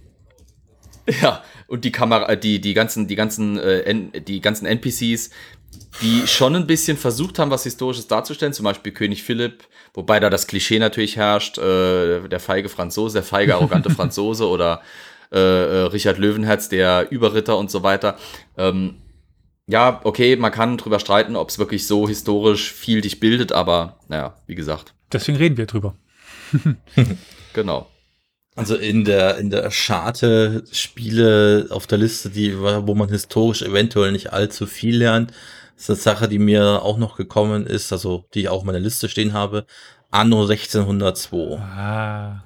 Ja. Das, also Anno 1602 ist das erste Anno aus einer Zeit längst vergangen. Das war mein erstes, mein allererstes PC-Spiel. Ah ja. Ich hab gewartet, und das habe ich sehr, sehr, kommt. sehr, sehr, sehr gerne gespielt als Kind. Ich ja. habe es auch heute ab und zu noch mal gespielt, auch wenn es immer ein bisschen problematisch ist, zum Laufen zu kriegen. Wobei jetzt die History Edition kam. Und ja. da das ist natürlich auch Sache, es ist irgendwo ein historischer Rahmen vorhanden, aber das kann man ewig viel spielen, ohne irgendwas zu lernen, glaube ich. Ja. Das ja, ist relativ einfach. Ja. Schon, also ja. Geschichtsvermittlung also die ist da nicht, ne? Spiele der Serie haben sich mehr darauf konzentriert. Nee. Das ist halt das ist wirklich nur der Rahmen und sonst man kann nicht mal wirklich sagen, dass es irgendwie ein sinnvolles Bild von Kolonialisierung aufzeigen würde oder sowas. Die späteren Teile haben sich schon ein bisschen mehr drum bemüht. Also je weiter die Serie gewachsen ist, je mehr auch die Technologie es zugelassen hat, desto mehr mhm. haben die Anno-Teile Geschichte gewonnen. Aber 1602, ich glaube, bei 1602 könnte man wieder den entschuldigenden Faktor reinbringen. Anno 1602 ist Computerspielegeschichte. Ja. Das ist wirklich, das ist ein historisches Eckdatum in der Geschichte der Computerspiele an sich. Es war äh, eine österreichische, später deutsche Firma. Nee, stopp, die Österreicher waren die, waren die Developer und die und Sunflowers war, glaube ich, Publisher. Ja, doch. Entwickelt wurde es aber in Deutschland. developed. Entwickelt wurde es in Deutschland, soweit ich weiß. Das ist ein deutsches Spiel. Ähm, ja, bei, ich habe es gerade vor mir tatsächlich. Ah, okay. Äh, Max Design ist österreichisch, Sunflowers ist deutsch. Also sie haben, beide Studios haben dran gearbeitet, aber gepublished worden ist es dann von Sunflowers, Mhm. was ja die deutsche Firma Aber- ist. das wusste ich gar nicht. Und später ist, glaube ich, Max Design aufgekauft worden und äh, landete dann, glaube ich, auch, dann landete alles in Mainz. Sunflowers gibt's ja auch nicht mehr, ist auch aufgekauft worden von Ubisoft. Aha. Ähm, die sitzen aber heute noch in Mainz, die, das Entwicklerstudio. Carol, entnehme ich deine Äußerung, dass du das Spiel auch dir zu Gemüte ge- geführt hattest.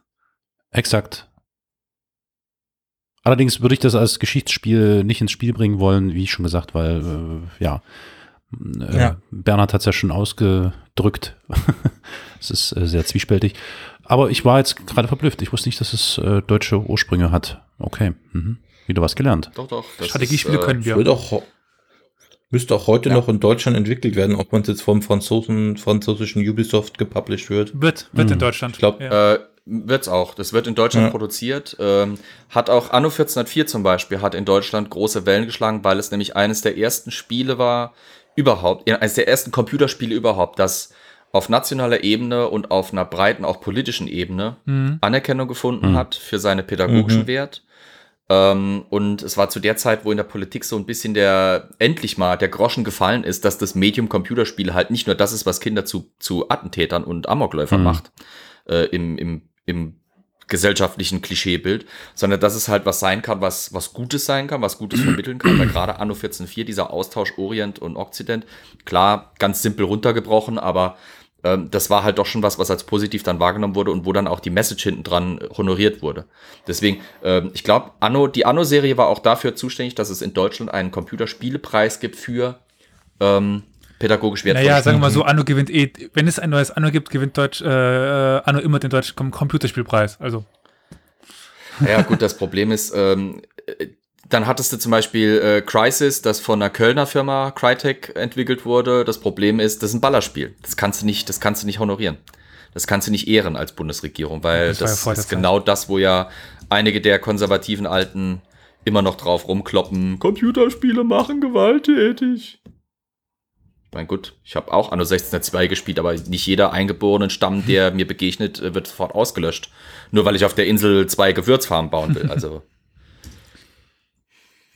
gut. Dann So. würde ich vielleicht, weil ich meine Nummer 3 und Nummer 1 ja schon äh, weg ist, würde ich mal noch mal ganz kurz äh, ein Honorable Mention auspacken. Jo. Jetzt kommt. Also, was ich zum Beispiel noch hätte, wäre Cossacks, beziehungsweise American Conquest. Ja, Gott sei Dank. Ich habe drauf gesetzt, dass du es Ja, sagst. ja, das war auch einer meiner ersteren Spiele, also diese Mhm. äh, Cossacks, diese Dreierreihe. Cossacks 3 ist ja jetzt irgendwann dem letzten Mal rausgekommen, aber auch historisch jetzt, deswegen habe ich es auch nicht auf die Liste drauf. Ist, man lernt nicht so besonders viel. Man lernt vielleicht Namen von, von Soldatentypen, von Kanonen. Äh, man lernt ein bisschen was über verschiedene Völker, wie die Architektur so ungefähr aussieht. Aber es war halt doch irgendwie immersiv. Man konnte sich schon irgendwie in diese Zeit reinfühlen. Und war einfach auch ein schönes Strategiespiel, Äh. hat aber ist eben nicht in meine Top-Liste reingepackt, ja? Cossacks, das erste Cossacks hatte eine extrem große Ah, ich Enzyklopädie. habe nur das, äh, das war nämlich der Grund, warum ich darauf gehofft habe, dass du es nennst, weil ich habe es nicht auf die Liste genommen. Es wäre bei mir auf der Liste genau wegen dieser Enzyklopädie gelandet. Du konntest alles nachgucken. Ähm, es war für damalige Verhältnisse extrem kompliziert gemacht, weil ich meine, du brauchtest zwei Spiele-CDs und auf der zweiten war, glaube ich, fast die Hälfte des Speicherplatzes nur die Enzyklopädie. Ähm, das war das Besondere an Cossacks. interessant. Ich bin gerade überlegen, welche ich hatte. Was, was war denn diese Art of War und so weiter? War das zwei? Cossacks 1, Art of War, Back to War war das erste Cossacks, die Dreier, die drei Spiele, das Hauptspiel und die Ah. zwei Add-ons. Dann kam American Conquest und American Conquest Ja. Fight Back. Ähm, und dann kam die äh, Napoleon-Serie, die ähm, Okay, die habe ich nie gespielt. Okay, nee, dann habe ich äh, die Enzyklopädie schön äh, ausgeblendet. Oder vergessen. Ich weiß nicht, ich weiß nicht, ob die damals äh, überall drauf war. Hm. Ah, Cossacks 2 hieß es dann. Cossacks 2, Battle for Europe und Cossacks 2 Napoleonic Wars. Nee, da hat, Und Cossacks 3 kann man drüber streiten. Das ist eigentlich, im Prinzip ist es ein Remake. Ein, Mhm. Eigentlich hauptsächlich ein optisches Remake von Cossacks 1. Mit den zwei DLCs drinne. Oder mit den zwei Add-ons damals noch drinne. ja, aber hat mich jetzt im Grunde genommen nicht ganz so sehr beeinflusst wie die anderen. Ich fand es nur ein sehr schönes Spiel und äh, habe es gern gespielt, auch wegen dem, den verschiedenen Truppen und dem Aussehen und so ein bisschen der Schlachtordnung. Aber Flo, was hast du denn dann als nächstes auf seiner Liste? Wir sollten jetzt dann bei Platz 3 bei dir sein, was ja bei mir Civilization ist.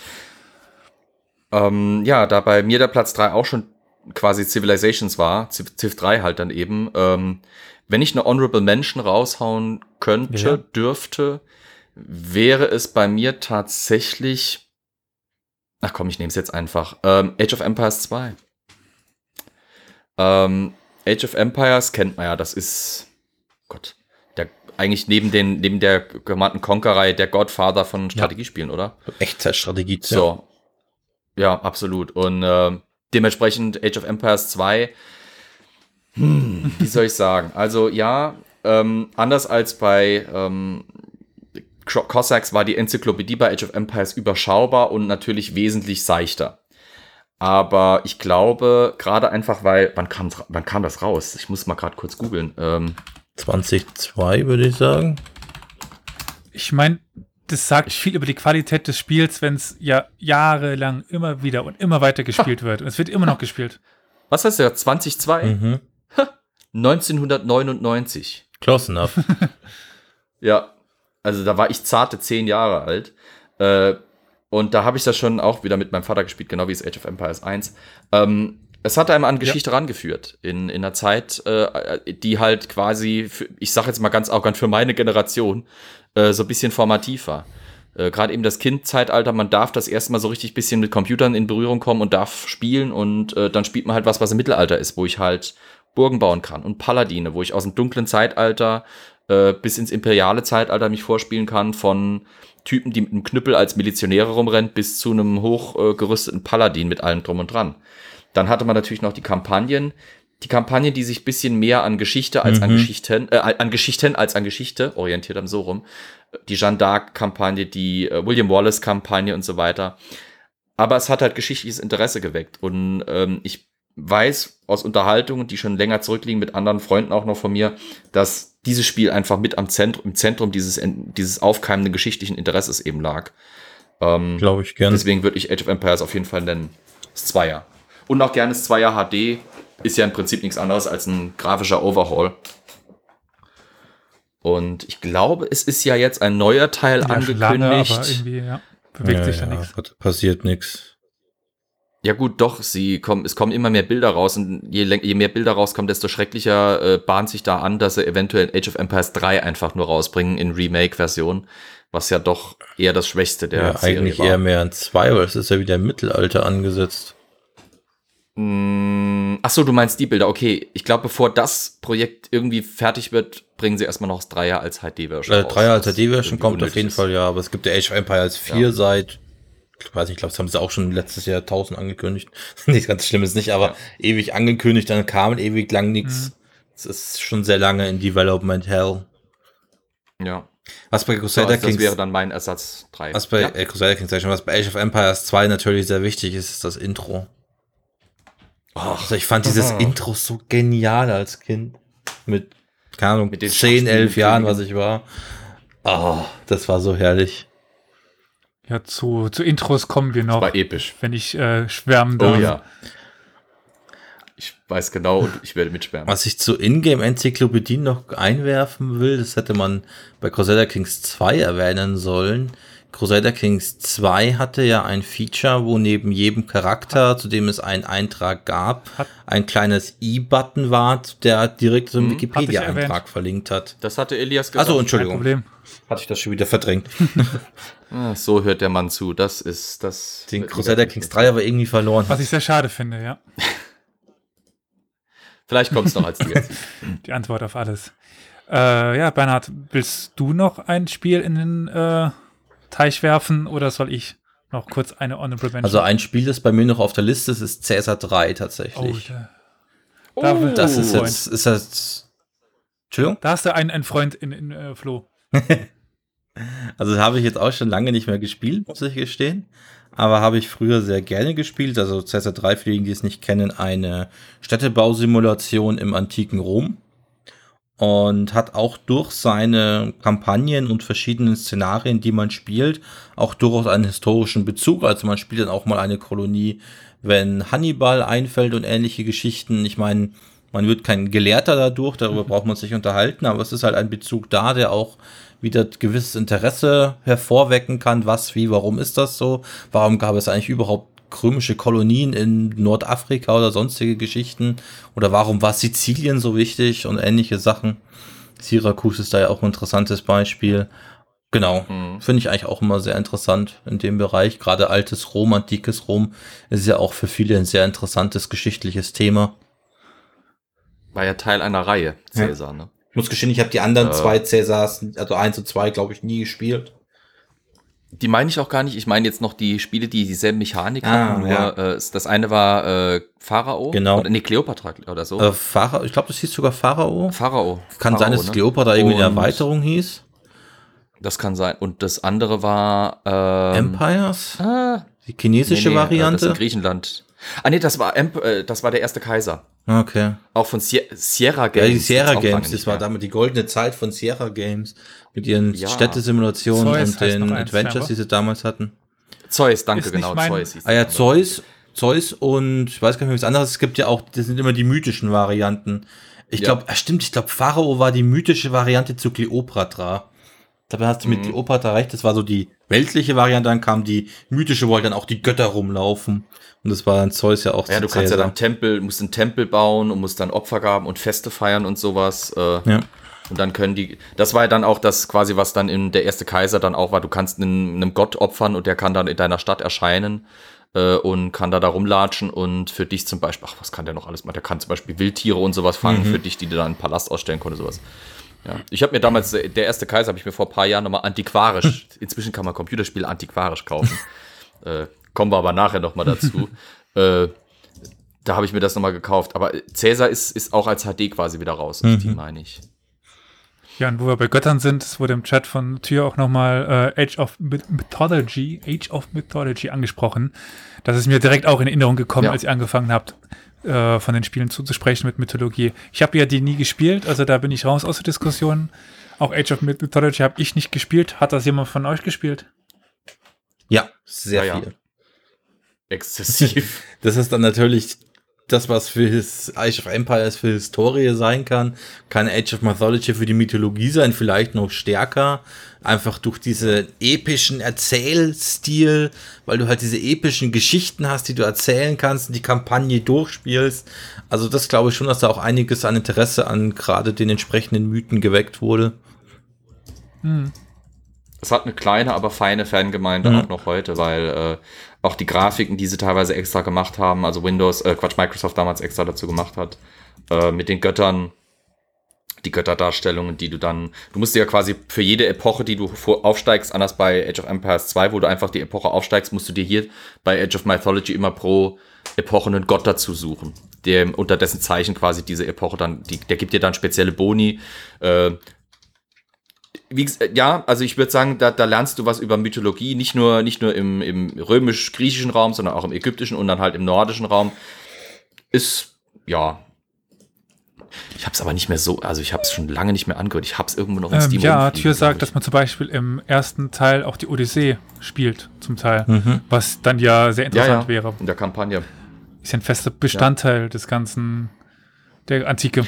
Ja gut, du kannst als Held, mhm. du kannst Helden bauen, du kannst äh, mythische Wesen bauen, das äh, geht von einem Minotaur bis zu Mjölnir oder sowas. Ähm, das, äh, nee, zum Nidhöger, Entschuldigung, Mjölnir ist ja der Hammer. Äh, das, da ist alles drin. Deine Arbeiter bei den Wikingern sind Zwerge mhm. und so Zeug. Hast schon, schon geil gemacht. Gibt auch Atlantis als äh, Zivilisation im Add-on. Ach, stimmt, genau, das gab's ja auch. Also, was bei Age, für, für mich bei Age of Mythology immer entscheidend war, war, dass sich die Zivilisationen halt krass unterschiedlich gespielt haben. Das fand ich bei Age of ja. Empires immer so ein bisschen einheitsbrei. Klar, sie haben ihre besonderen Einheiten, besonderes Gebäude, aber ja. das fand ich als Unterschied immer ein bisschen geringfügig. Und in Age of Mythology wenn du da in Norden spielst, kannst du zum Beispiel nur Holzmauern bauen. Mehr Mauern kennen ja. die gar nicht. Da kannst du keine Verteidigungsspiel machen. Könnte man natürlich drüber streiten, aber. Gut, dann bringe ich mal. Und Chinesen kamen noch dazu, ja. schreibt Tür gerade. Ja, das stimmt. Ich, ich glaube, ich muss das nochmal rauskramen. Mit dem HD-Remake kam Tale of Dragons, wo eben die chinesische Mythologie behandelt wird. Das habe ich aber nie gespielt, muss ich gestehen. Dann bringe ich jetzt noch meinen letzten unbekannten Teil, Platz 2. Mhm. Das Intro, was meine Kindheit geprägt hat. Die Musik, die meine Kindheit geprägt hat. Ich habe für dieses Spiel ewig lang gestanden, als es war so, hm, dieses, also großer äh, Supermarkt und die hatten auch PC-Spiele. Ich habe, ich glaube, über Monate dieses Spiel angeschaut, gedacht, kaufe ich es mir, kaufe ich es nicht. Es wurde immer günstiger, günstiger, günstiger. Irgendwann habe ich zugeschlagen und ich habe es nicht bereut. Yes. Oh, jetzt. Und bald ja, kommt neuer äh, Knights of Honor. Ah. Yes. Knights of ja, Für die Ehre. Also, äh, okay. das es mag der Grund sein dafür, dass ich jetzt momentan im Mittelalter unterwegs bin als Historiker und äh, auch ewig viel Spielstunden rein investiert. Zum Glück gibt es, da gab es damals noch kein Steam, also ich, niemand weiß, wie viel Zeit ich daran vergeudet habe. Aber ja, beziehungsweise ähm, vergeben habe.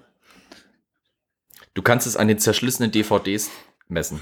War. Ich habe ich hab zwei, ich hab zwei DVDs zerschlissen von, oder mhm. zwei CDs, äh, zwei Sätze CDs zerschlissen von dem, bevor ich mir es dann auf Steam gekauft habe. War Knights of Honor nicht sogar auch von Sunflower, ja, wie, ja, es, ja, wie die ersten Anno-Teile? Äh, ja. Okay. Und Paradox. Publisher. Also im Grunde genommen und äh, ich glaube, er stellt was von Black Sea Studios ja, damals noch, gell? Genau. Also für die Leute, die es nicht damit anfangen können, es ist im Grunde genommen auch wieder ein, das also hat eine große Aufsicht, eine, eine Karte von Europa und Nordafrika und Teilen, ganz kleinen Teilen von, von Asien, also Nahosten.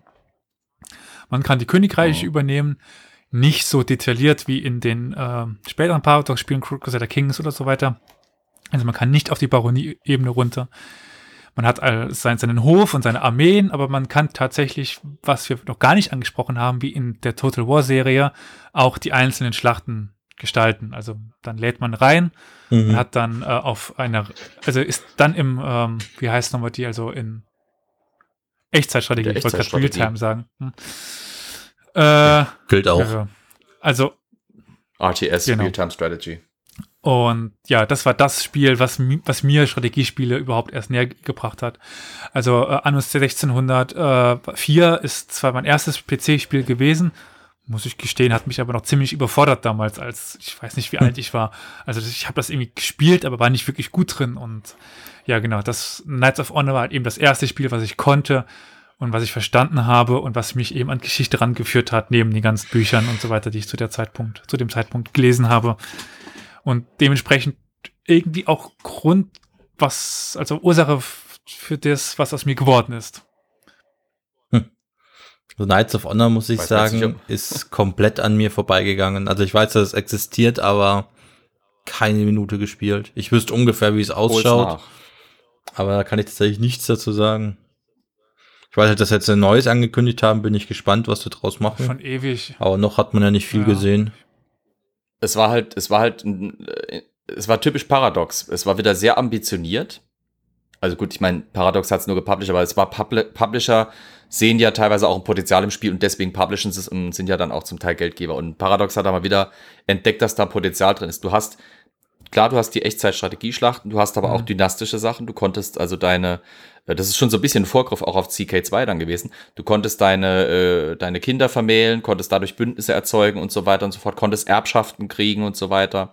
Ähm, du konntest nur eine gewisse Zahl an Hausrittern quasi haben, die, denen du verschiedene Aufgaben zugewiesen hast, ob jetzt ein Marschall. Das heißt, du konntest nicht beliebig viele Armeen haben. Du konntest nur so viele Armeen haben, wie du Marschälle haben konntest. Aber deine Zahl der Marschälle war natürlich immer davon begrenzt, wie viel Ritter musst du quasi in Reserve halten für andere Aufgaben, wie Verwaltung oder äh, Diplomatie oder, oder typisch paradox äh, Intrige. Ne? Das hat das Ganze einfach unheimlich tief gemacht mhm. und unheimlich spannend. Und es war auch grafisch einfach schön. Es mhm. war eins dieser schönen zwei 2D Plus Grafikspiele, weil es war ja nicht rein 2D, die Figuren waren ja teilweise in der Echtzeit dann so, so ein Schein 3D. Ähm, und die Musik ist einfach, also noch heute, wenn ich, wenn ich Crusader Kings spiele, mache ich meistens die Musik vom Spiel aus und schmeiß mir die, die Musik von Knights of Honor an. Weil sie einfach so klasse und das Intro halt. Mhm, oh. Okay. Das Intro war für seine, es war seiner Zeit eigentlich voraus, von der Grafik her fast schon. Äh, ich meine, wann, wann kam Knights of Honor raus? Bin ich überfragt. Wie gesagt, ich stand halt sehr lange davor und es hat am Anfang irgendwie 50, mhm. wahrscheinlich noch damals D-Mark, keine Ahnung, gekostet. Nee, nee, damals haben neue Spiele 40 Mark gekostet. Ich 39, weiß es 99. nicht mehr. Also oder no, es war damals viel für die Verhältnisse.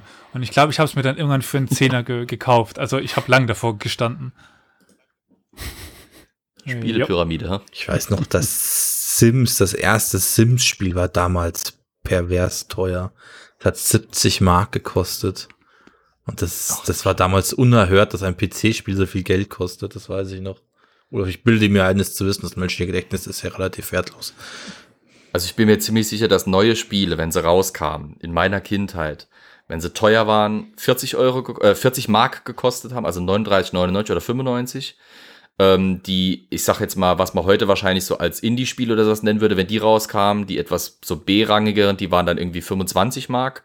Und die richtigen Triple A, wie man sie heute nennen würde, das waren dann die für 44 Mark. Mm. Die waren dann schon schweineteuer. Mark. Und später, als dann der Euro kam, wo, ja, als dann der Euro kam, wurde das dann quasi einfach übernommen, dass dann quasi alle Spiele, die neu rauskamen, kosteten äh, 45 Euro und die in Anführungsstrichen günstigeren kosteten dann halt 40 Euro.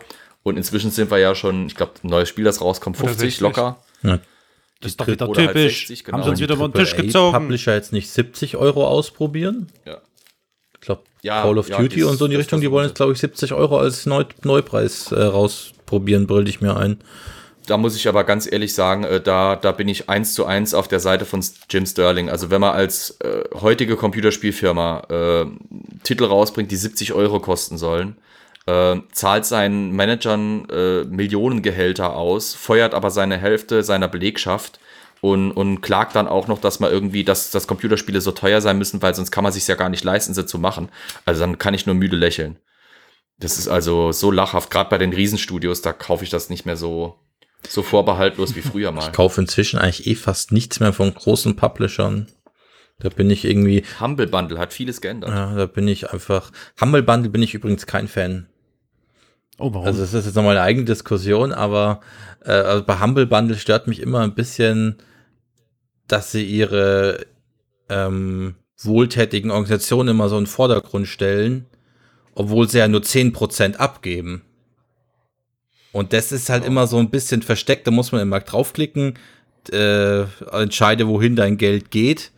Und wenn man da halt nichts ändert, geht der größte Teil tatsächlich an den Publisher, ich glaube zwei Drittel oder so und dann nochmal ein großer Teil an Humble eben selber und dann sind eben diese 10% nochmal übrig für wohltätige Zwecke. Man natürlich ist besser als gar nichts, braucht man sich nicht streiten, aber ich mhm. finde, die bauen ihr Image schon sehr drauf auf, dass sie irgendwie äh, wohltätige Zwecke eben unterstützen, obwohl sie es nur zu einem geringen Teil tun. Du nenn mich ein egoistisches Arschloch, aber ich kaufe bei Humble Bundle, wenn ich dort kaufe, dann eigentlich nur, damit ich mir Geld sparen kann. Wenn ich noch wohltätig sein will, dann mache ich das nebenher mit dem gesparten Geld, ganz ehrlich. Ist ja vollkommen legitim. Also, das, das ist, ist, ja, ja ist, mich, mich, ja. Gerade für die Paradox-Spiele. Ich habe ja. äh, vor einer Weile war das, da hat Elias mich, glaube ich, darauf aufmerksam gemacht, dass für Crusader Kings gab es dann irgendwie fast alle DLCs oder EU gab es äh, EU fast alle großen DLC-Bande. Ja, genau, ja, da habe ich zugeschlagen, weil sonst, ja. ey, da, da machst du dich arm. Machst du dich ja sonst arm, bis du die zusammengekauft mhm. hast auf Steam. Selbst wenn sie im Angebot sind. Ah, naja. Gut, äh, gibt es noch ein Spiel, was auf euren Listen steht, das noch nicht genannt worden ist? Was steht denn bei dir auf 1 zum Beispiel, Flo? Ja. äh, ich wäre okay. noch bei Platz 2. Das will ich auch eigentlich nicht übergehen. Da sind wir immer noch im Mittelalter. Ähm, das Mittelalter ist einfach eine perfekte Mit mhm. Periode für Strategiespiele. Allerdings ist das kein Strategiespiel, ah. sondern das ist ein RPG, ein Roleplay-Game. Kingdom Come Deliverance. Ähm, Kingdom Come Deliverance 2018 von Warhorse Studios aus der Tschechei, äh, Entschuldigung, aus Tschechien. Tschechei, oh weia. Äh, ja, ich weiß, ich weiß auch nicht, was da gerade, da kam gerade der Geist meines Opas über mich. Ähm, in Tschechien veröffentlicht. Ähm, meines Erachtens, äh, da wird es jetzt ein bisschen pompös, das weiß ich, aber ist das mit eines der wohl mhm. absolut besten Spiele, wenn es darum geht, wie setze ich Geschichte spielbar und doch möglichst realistisch in einem Computerspiel um. Für diejenigen, die es nicht kennen, Kingdom Come Deliverance ist quasi ein Rollenspielerspiel, Einzelspieler natürlich, äh, was ja laut anderen Publishern etwas sein darf, oder eine, gar nicht sein mehr dürfte, weil kein Mensch spielt ja mehr Einzelgame, Einzelspielerspiele mehr. Ähm, es spielt im Böhmen des 15. Jahrhunderts, zu Zeiten der Hussitenkriege, der Auseinandersetzungen im Haus Luxemburg, also der damaligen deutschen König und Kaiser und böhmischen König natürlich auch. Und ungarischen und äh, haben wir sie dann alle? Kroatisch, ja. Und Kurpf und Kurpfälzer Kurfürsten und kroatischen Königen und ja, Österreicher Herzögen etc. pp. Ähm, das Spiel hat sich, oder die Entwickler des Spiels haben schon ein bisschen Lokalpatriotismus reinfließen lassen, weil sie haben sich wirklich die Mühe gemacht, historische Schauorte dieser Zeit, also etwa 1403 bis 1405, schon teilweise auch mit archäologischer Genauigkeit zu rekonstruieren. Das heißt, man kann die Schauorte, die dort sind, wie Sasau oder Pribislawitz oder ähm, ähm, wie heißt die eine Stadt nochmal? Jetzt habe ich schon wieder vergessen. Auf jeden Fall kann man die Städte dort halt einfach zum Beispiel und die Burgen sich dort anschauen und sie sind wirklich nach teilweise archäologischen äh, äh, Funden nachgemacht und nachgebaut. Man taucht einfach in diese Zeit an und man ist da drinnen. Und das, das macht dieses Spiel halt einfach so klasse. Nicht nur, dass es optisch wunderschön ist und das von der Spielmechanik echt ganz gut gemacht ist, sondern die Story ist einfach packend. Mittlerweile, ja, okay. Und ähm, ist wirklich eingebettet in historische Entwicklungen. Äh, fast jeder Charakter, dem man irgendwie begegnet, ist historisch zumindest greifbar, wenn nicht auch hundertprozentig so belegbar. Ähm, aber wie gesagt, es ist, äh, also für, für mich als mhm. Historiker war das wirklich so der Moment. Ich reg mich bei jedem historischen Spiel, das rauskommt, erstmal pauschal ein bisschen auf, weil ich weiß, es wird an vielen Stellen die Geschichte zweitrangig oder drittrangig behandelt. Bei Kingdom Come Deliverance fand ich wirklich von vorne bis hinten, habe ich mich als Historiker wohlgefühlt das erste Mal und äh, konnte mich wirklich nicht großartig beschweren, weil alles, was an Veränderungen im Spiel gemacht wurde, was vielleicht jetzt nicht historisch 100 oder 1000prozentig akkurat war, konnte man durch spielmechanische Gründe oder, oder Immersionsgründe oder sowas, ganz simple mechanische Gründe erklären. Also da ist viel, viel historische Liebe drin und man merkt schon an meinem langen Monolog, wie sehr, wie sehr ich das Spiel sehr schätze. Ähm, ich empfehle es jedem. Also wirklich unumwunden. Wer Geschichte mag und wer ein bisschen Zeit gerne investieren, investieren bereit ist und einen PC hat, der das leisten kann, Kingdom Come Deliverance ist echt ein Spiel wert. Erschlagenes Schweigen. Hurra. Also zu Kingdom Come Deliverance kann ich jetzt nicht viel sagen. Da habe ich eine etwas äh, seltsame Geschichte mit dem Spiel. Und zwar, ich hatte vor einigen Jahren eine Phase, wo ich diverse Rollenspiele gekickstartet habe. Seit es Wastelands mhm. 2, eben auch äh, Kingdom Come Deliverance, Torment Tides of Numenera, Numenera oder irgendwie so ähnlich. Und noch ein viertes großes Kickstarter-Projekt, die ich damals gekickstartet habe, weil ich den, die Idee interessant fand und dran geglaubt habe. Und bis diese alle gekommen sind, bin ich irgendwie komplett, der rauswachsen ist immer so ein blöder Begriff, aber habe ich irgendwie komplett aufgehört, Rollenspiele zu spielen und habe dann auch keins von diesen Spielen ernstzunehmend gespielt. Und das war eben auch bei Kingdom Come Deliverance so, dass, da kam dann mal die Technical Alpha raus, die man probieren konnte. Habe ich paar Minuten gespielt, dann kam das Spiel mal raus. Dann habe ich es gestartet, habe glaube ich 20 Minuten gespielt, hatte habe beschlossen, okay, jetzt mache ich irgendwas anderes und gemerkt, dass ich nicht speichern kann. Ja. Weil man irgendein Item braucht, ja. ein Item braucht, um zu speichern und dann habe ja. ich nicht mehr angefangen. Retterschnaps, das war auch dann der Grund, warum sie relativ schnell ein Update rausgehauen haben, wo das behoben wurde. Ähm, weil das nämlich der große hm. Kritikpunkt der Spielerbasis war, äh, wenn wir nicht frei speichern und spielen können, ist es kacke. Das ähm, haben sie aber, wie gesagt, da haben sie reagiert drauf. Kannst du also jetzt nochmal versuchen, weil jetzt kannst du speichern, ja. wie du magst. Ich habe es auch mitbekommen, da gab es auch, glaube ich, ganz schnell eine Modifikation dazu. Aber ich habe es dann einfach ja, ja. nicht mehr angeguckt, dementsprechend kann ich da überhaupt nichts dazu sagen. Der Realismus von dem Spiel hat auch teilweise ein paar Leute ein bisschen gestört. Äh, ich muss selber auch ganz ehrlich gestehen, ich habe fast das ganze Spiel mit einem Kommando, äh, mit einem Konsolenbefehl gespielt. Und zwar, dass ich mir den Cursor beim Ziel mit Pfeil und Bogen habe anzeigen lassen, weil ähm, äh, du hast quasi äh, beim Pfeil- und Bogenschießen keinen Cursor gehabt, du konntest nur über deinen Pfeil zielen. Das mhm. funktioniert in der Realität sehr gut, aber im Computerspiel, wo die Grafik und wo die Perspektive ja doch ein bisschen anders verzerrt ist äh, und wo du die Ballistik sehr schlecht voraussehen kannst, weil das Zugverhalten des Bogens wirklich eine massive Rolle gespielt hat, da funktioniert es einfach nicht und äh, deswegen habe ich das mit dem Cursor dann die ganze Zeit gemacht. Aber ansonsten war das Spiel wirklich echt, echt super. Mal eine andere Frage, hast du mal einen echten Bogen geschossen? Ja, ich auch. Ja, ja, schon. Weil ich finde, das funktioniert nicht so gut, über den Pfeil zu zielen. Äh, Aber ich kann es auch nicht. Wenn man es richtig erklärt kriegt. Ich, du, pff, ich muss auch ganz ehrlich sagen, wenn ich eine Wahl hätte, würde ich eine Armbrust nehmen, weil das Ding ist wirklich idiotensicher. ähm, aber ja, ich war nie ein Bogenschütze. Ich bin, mein, Ich habe einen, ich hab einen Dienstjob, äh, Quatsch, ich habe einen Job mit einer Dienstwaffe und das ist ein Schwert. Also das, äh, insofern, für solche unritterlichen Sachen wie Pfeil und Bogen und Armbrust war ich eh nie zu haben. Ja, gut. Dann, da ich das auch nicht so viel gespielt habe, bei mir ging es ähnlich. Ich habe es lange Zeit auf YouTube angeschaut und so weiter und fand dieses Eintauchen da in diese Zeit sehr interessant. Ich meine, Sigismund finde ich sehr interessant, die, die Persönlichkeit, also der König der, der Luxemburger zu dieser Zeit und ähm, König von der, Ungarn. ja, aus dem Hause Luxemburg. Ja. Ja, man muss schon korrekt sein. Wir sind hier ein historischer äh, Stream. ne? Ja, genau. Ja. Schande über mein, mein Haupt. König von Ungarn, König von äh, Böhmen, äh, Graf von, was war er denn? Herzog von Kroatien? Ich weiß nicht, ob die ein Kö eigenes Königreich hatten. Egal. Ähm, Wahrscheinlich Königreich. Oder ich weiß es Fürstentum. nicht. Aber in Anbetracht der Zeit, was ist denn auf deinem Platz 1? Hat, äh, hat, Bernhard, hast du noch einen Teil, äh, den du unbedingt nennen willst? Meine oder? Liste ist durch. Gut, dann äh, schließe ich dann meine Liste dankenswerterweise ab. Äh, auch wieder ein Spiel, wo man darüber streiten kann, ob jetzt das äh, vom historischen her so edukativ war, aber es war mein zweites Spiel, das ich selber besessen habe und es ist einfach grandios. Es ist sehr alt, Ah, ich hab drauf 1996, gewartet. ebenfalls von Sunflowers. Ja, von Sunflower Studios, auch äh, die verantwortlich waren für die Anno-Reihe. Die Fugger 2. Oh, die Fugger. Kennst du es? Ja, Gott sei das habe Dank. ich auch gespielt. Ich bin unter kultivierten Menschen. Weil ich ähm, tatsächlich mehr die hab Gilde auch- gespielt habe. ja gut, die Gilde war ja, ähm, äh, okay, kleines bisschen Geschichte über das Spiel selber. Das Spiel an sich ist eine Wirtschaftssimulation. ähm, man klickt sich quasi durch Bildschirme. Es ist noch, ist das schon 2D? Kann man das schon 2D-Grafiken nennen? Ähm, es war teilweise animiert. Das war damals 1996 das Mordsding, dass das animiert war, pixelmäßig.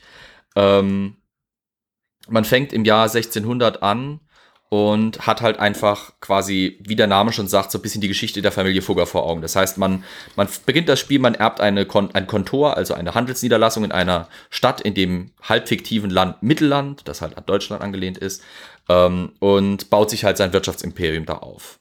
Ähm, es ist insofern historisch interessant, als dass, das kann man an- oder ausstellen, äh, zwischen den Runden, es ist also runden- und jahresbasiert quasi, ähm, kriegt man immer wieder Nachrichten angezeigt. Das heißt, äh, man bekommt mitgeteilt, was passiert im Spiel, welcher NPC oder welcher Spieler, man kann das sogar mit, gibt es das heute überhaupt noch bei anderen Spielen, Hot Seat. Ich glaube, das können nur noch Konsolenspieler. Also, dass gibt's quasi mehrere Leute am selben PC sitzen. Unglaublich. Es kommt aber heute so vorsinnflutig vor. Ähm, und es werden dann halt, wenn dann quasi die fürs Spiel innen drin relevanten Nachrichten abgehandelt sind, wird ein bisschen Geschichte gebracht. Das heißt, man bekommt dann 1600 bis 1618 und sowas, äh, 1648 und so weiter, kriegt man dann die Vorgeschichte des 30-jährigen Krieges und dann den 30-jährigen Krieg mit. Und äh, quasi, wenn man halt immer aufmerksam diese Sachen zwischen den Runden liest, kann man sich wirklich über die Geschichte des 18, 17. und 18. Jahrhunderts sehr gut bilden. Und das Spannende war halt, es, es, es versucht, wenn auch in damaliger Ver Verhältnis natürlich vereinfacht, ähm, diese renaissancezeitliche, frühneuzeitliche Gesellschaft bisschen nachzuahmen. Das heißt, ähm, die erstens mal die Handelsbeziehungen, äh, den Reichtum, der damit verbunden ist und auch den gesellschaftlichen Aufstieg. Man fängt als einfacher Mensch ohne Amt an und kann dann zwei Arten von Rängen hochspielen. Das eine sind die Titel, die man kriegen kann, von Bürger bis Fürst oder Herzog. Und vom Amt her bis ohne, von ohne Amt bis dass man zum Regenten von Mittelland, also quasi zur rechten Hand des Kaisers aufsteigt, ist das alles möglich. Mit Ho- Hochzeit und alles drum und dran ist alles mit drinne. Und ähm, ich würde ja sagen, die Leute sollen es gerne spielen. Das Problem ist, ähm, und das ist das, was ich meinte in Bezug auf die Gilde, die Familie Fugger, also die Fugger höchst selbst, die Namensgeber dieses Spiels, fanden es nicht so gut, dass in diesem Spiel Intrige, Söldner und Halunken so eine große Rolle gespielt haben. Man kann halt man konnte Räuberlager kaufen und bauen und konnte quasi mit denen andere Händler überfallen lassen. Man konnte Zollburgen besitzen und konnte damit die Leute die Handelsstraßen überwachen und Zoll abpressen. Und das fanden die Fugger nicht klasse, dass das mit ihrem Namen so verbunden war und haben geklagt. Und deswegen gab es dann die Gildereihe, weil eigentlich ist die Gilde die Fugger 3. Das war und jedenfalls der Konzept, das Konzept hinter diesem Titel. Also ich wusste, dass da eine Ähm, Verbindung da ist, aber den Teil wusste ich tatsächlich nicht. Das ist ja mal faszinierend. Siehste, dafür bist du unter äh, einen Historiker mit äh, schön. äh, geraten. Ähm, die Familie Fugger hat, wie gesagt, damals geklagt. Danach kam es dann als nur noch die Gilde raus. Und inzwischen ähm, kann man die Fugger zwar noch kaufen, antiquarisch. Hm? Ähm, so zwischen 30 und 40 Euro kostet es Mhm. dann, wenn man je nach Zustand. Und man braucht eine DOS-Box, weil, wie Mhm, gesagt, das klar. war damals noch für PC MS-DOS. Äh, Betriebssysteme und das ist ja mit, ich glaube, Windows ME war das letzte, das noch eine DOS-Ebene überhaupt hatte von sich aus. Ähm, das heißt, man muss es heute mit DOS-Box spielen, aber es ist grandios. Auf YouTube Mhm. gibt es ein paar Videos, da kann man mal reinschauen. Ich äh, liebe es noch heute. So, was ich zu den Fuggern auch sehr empfehlen kann, ist einfach mal Augsburg zu besuchen. Äh, Mhm. Da steht ja bis heute die Fuggerei. Diese, Ja. Ich weiß gar nicht, 100 oder 200 Häuser, was es sind, die ja immer noch so aussehen wie die alten Fuggeranwesen, die auch bis heute noch den alten Mietpreis haben, der heute irgendwie ein Euro im Jahr ist, umgerechnet.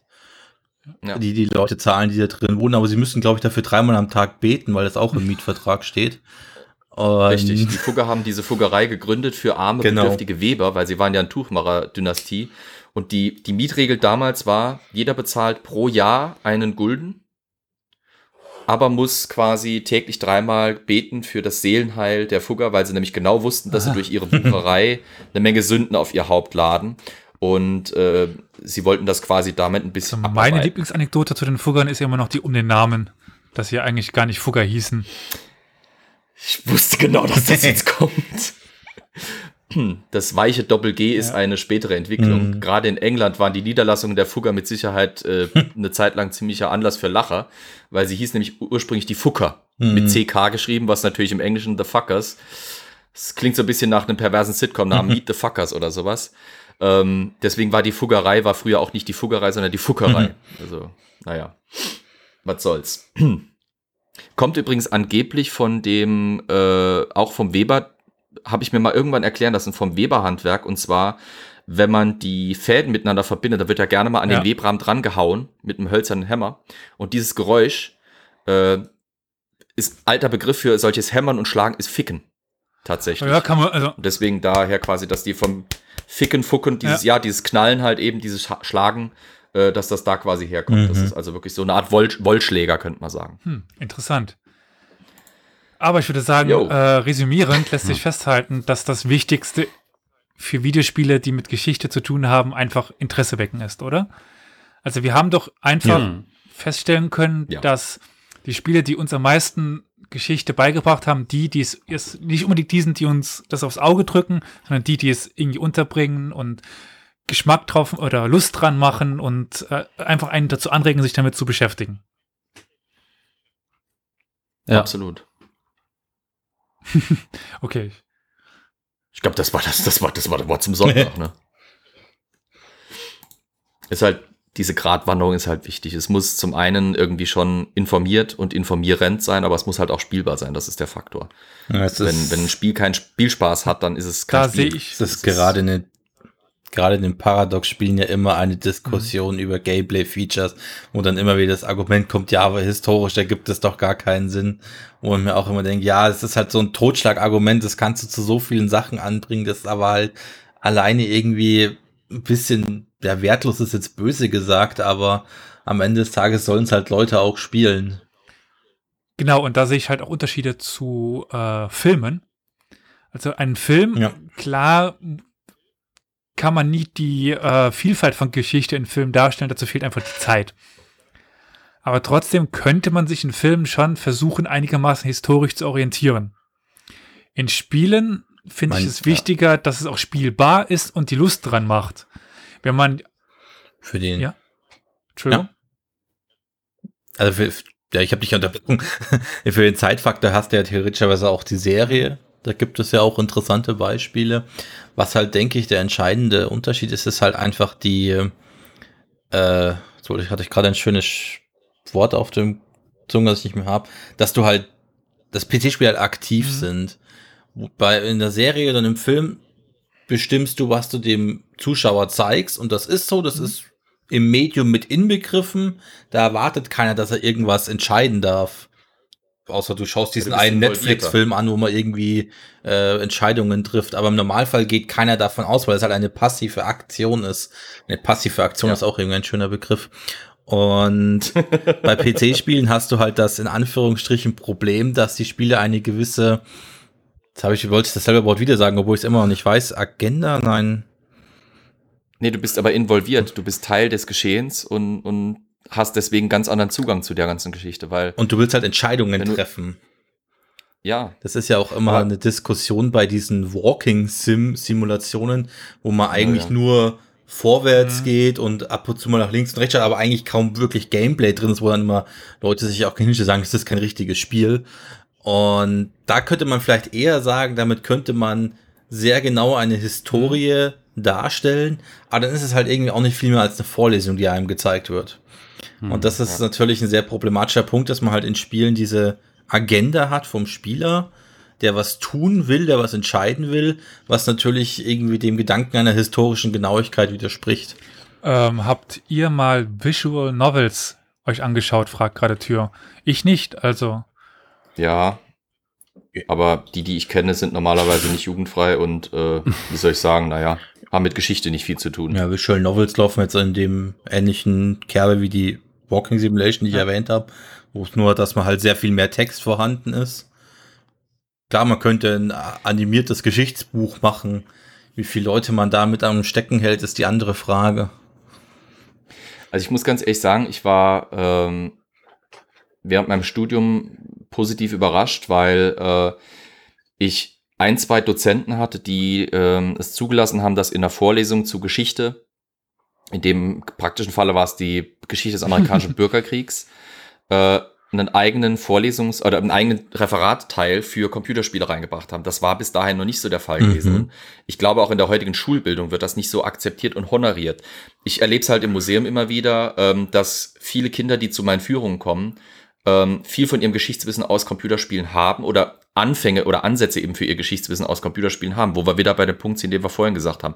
Es muss dich nicht so lehren, dass du wirklich hinterher sagen kannst, okay, ich schreibe jetzt mein BA in Geschichte nur von Computerspielwissen her, aber es macht hungrig und es da eben durch, dass du, dass du nicht wie bei einem Film oder bei einer Doku einfach da sitzt und da sitzt da vorne ein Professor und erzählt dir mehr oder weniger trocken, äh, was da jetzt passiert und das Ganze wird dann von ein paar Reenactment-Szenen von irgendeiner so tschechischen 0815 Schauspieltruppe unterbrochen, ähm, sondern du bist ja Teil davon.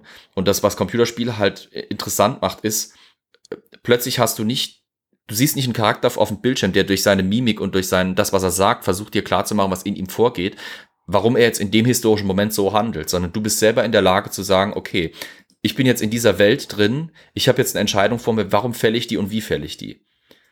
Das, das machen gerade modernere Spiele immer besser und immer interessanter. Ähm, wobei ich ganz ehrlich auch sagen muss, das will ich auch nicht unerwähnt lassen, es gibt auch etliche Negativbeispiele und einen, einen Trend, der mir nicht gefällt, was historische Spiele angeht, gerade im Shooter-Bereich. Ja, Shooter werden immer flacher.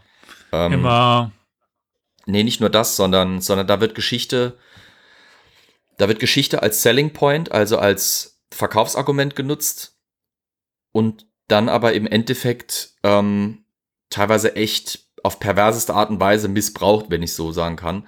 Ähm, mir schwirren jetzt direkt schon gleich wieder die zwei Battlefield-Teile im Kopf rum Battlefield 1 und Battlefield 5, wo das ja auch tatsächlich dann riesen Community-Aufschrei war.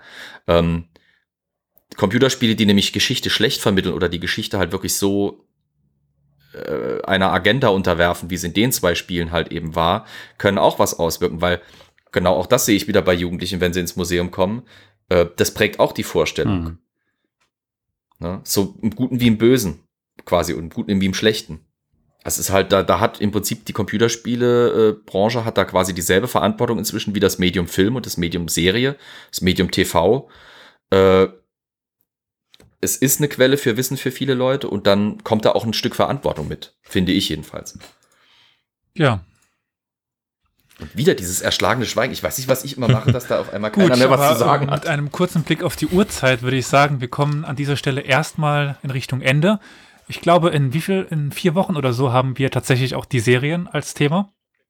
Also da ja. Äh, ja. werden wir auch ausholen. Aber an dieser Stelle würde ich sagen, lassen wir das hier erstmal gut sein. Und ich möchte mich ganz herzlich bei Bernhard bedanken dafür, dass du mitgemacht hast.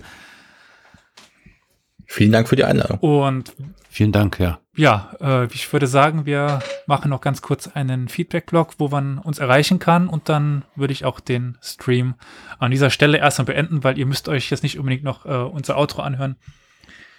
Und vielen Dank für die äh, Interaktion und für die Fragen und, und Anregungen. Vieles kannte ich nicht. Es war mir eine Freude oder wie ich dann sage, ein inneres Blumenpflücken. Dann, äh, ich glaube, ich bin gerade überlegen, ich glaube, in zwei Wochen haben wir nochmal ein Thema, mit dem wir streamen werden. Ja, genau, und dann in vier mhm. Wochen die äh, Serien. An den Stream bis zum nächsten Mal mhm. und ja. Ja, nach dieser sehr interessanten Runde würde ich aber sagen, wir kommen zum Feedback-Blog. Carol, wie kann man uns denn erreichen? Der ist so am leichtesten, wenn man ein Mailprogramm zum Beispiel anschmeißt. Ja, wenn man ein Mailprogramm anschmeißt, dann kann man uns eine E-Mail schreiben an folgende E-Mail-Adresse an podcast.historia-universales.fm. Äh, davon leitet sich natürlich logischerweise, das wissen alle, die im Internet unterwegs sind, auch die Internetseite ab. Wie lautet die, Elias? Das ist die www.historia-universales.fm. Genau. Und wenn man schon einmal im Internet unterwegs ist, dann kann man natürlich auch gleich mal bei YouTube äh, kurz vorbeischauen. Hm. Äh, ja, und da gibt es einen Channel, den wir betreiben. Wie könnte der denn heißen, Flo? Hast du da eine wie Idee? Wie könnte er wohl heißen? Ich vermute mal, wenn man eingibt Historia Universalis, das sollte dann das ein oder ja, andere sollte aufpoppen. zumindest. Ich hoffe doch. Da kann man uns nämlich dann auch anhören und ja, tatsächlich, ich glaube, ein besonderes Video auch anschauen oder zwei sind es mittlerweile.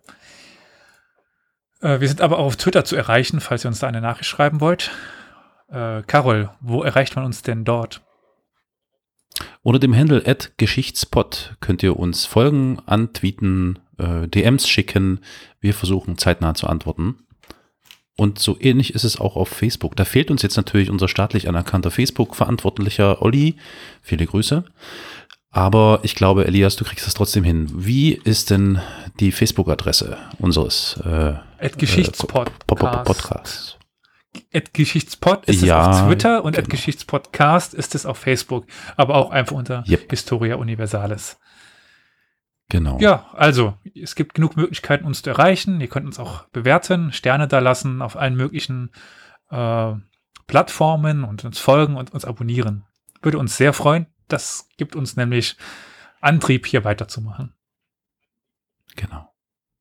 Dann. Dann sage ich vielen Dank, Elias. Schöne Runde gewesen, auch wenn ich ein bisschen spät war. Ich bitte um Entschuldigung.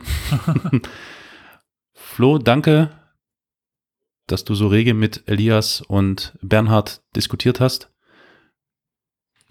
Anders kann logisch ja nicht. Bleibt gesund alle. Ja. Bis bald. Ciao. Alle dann.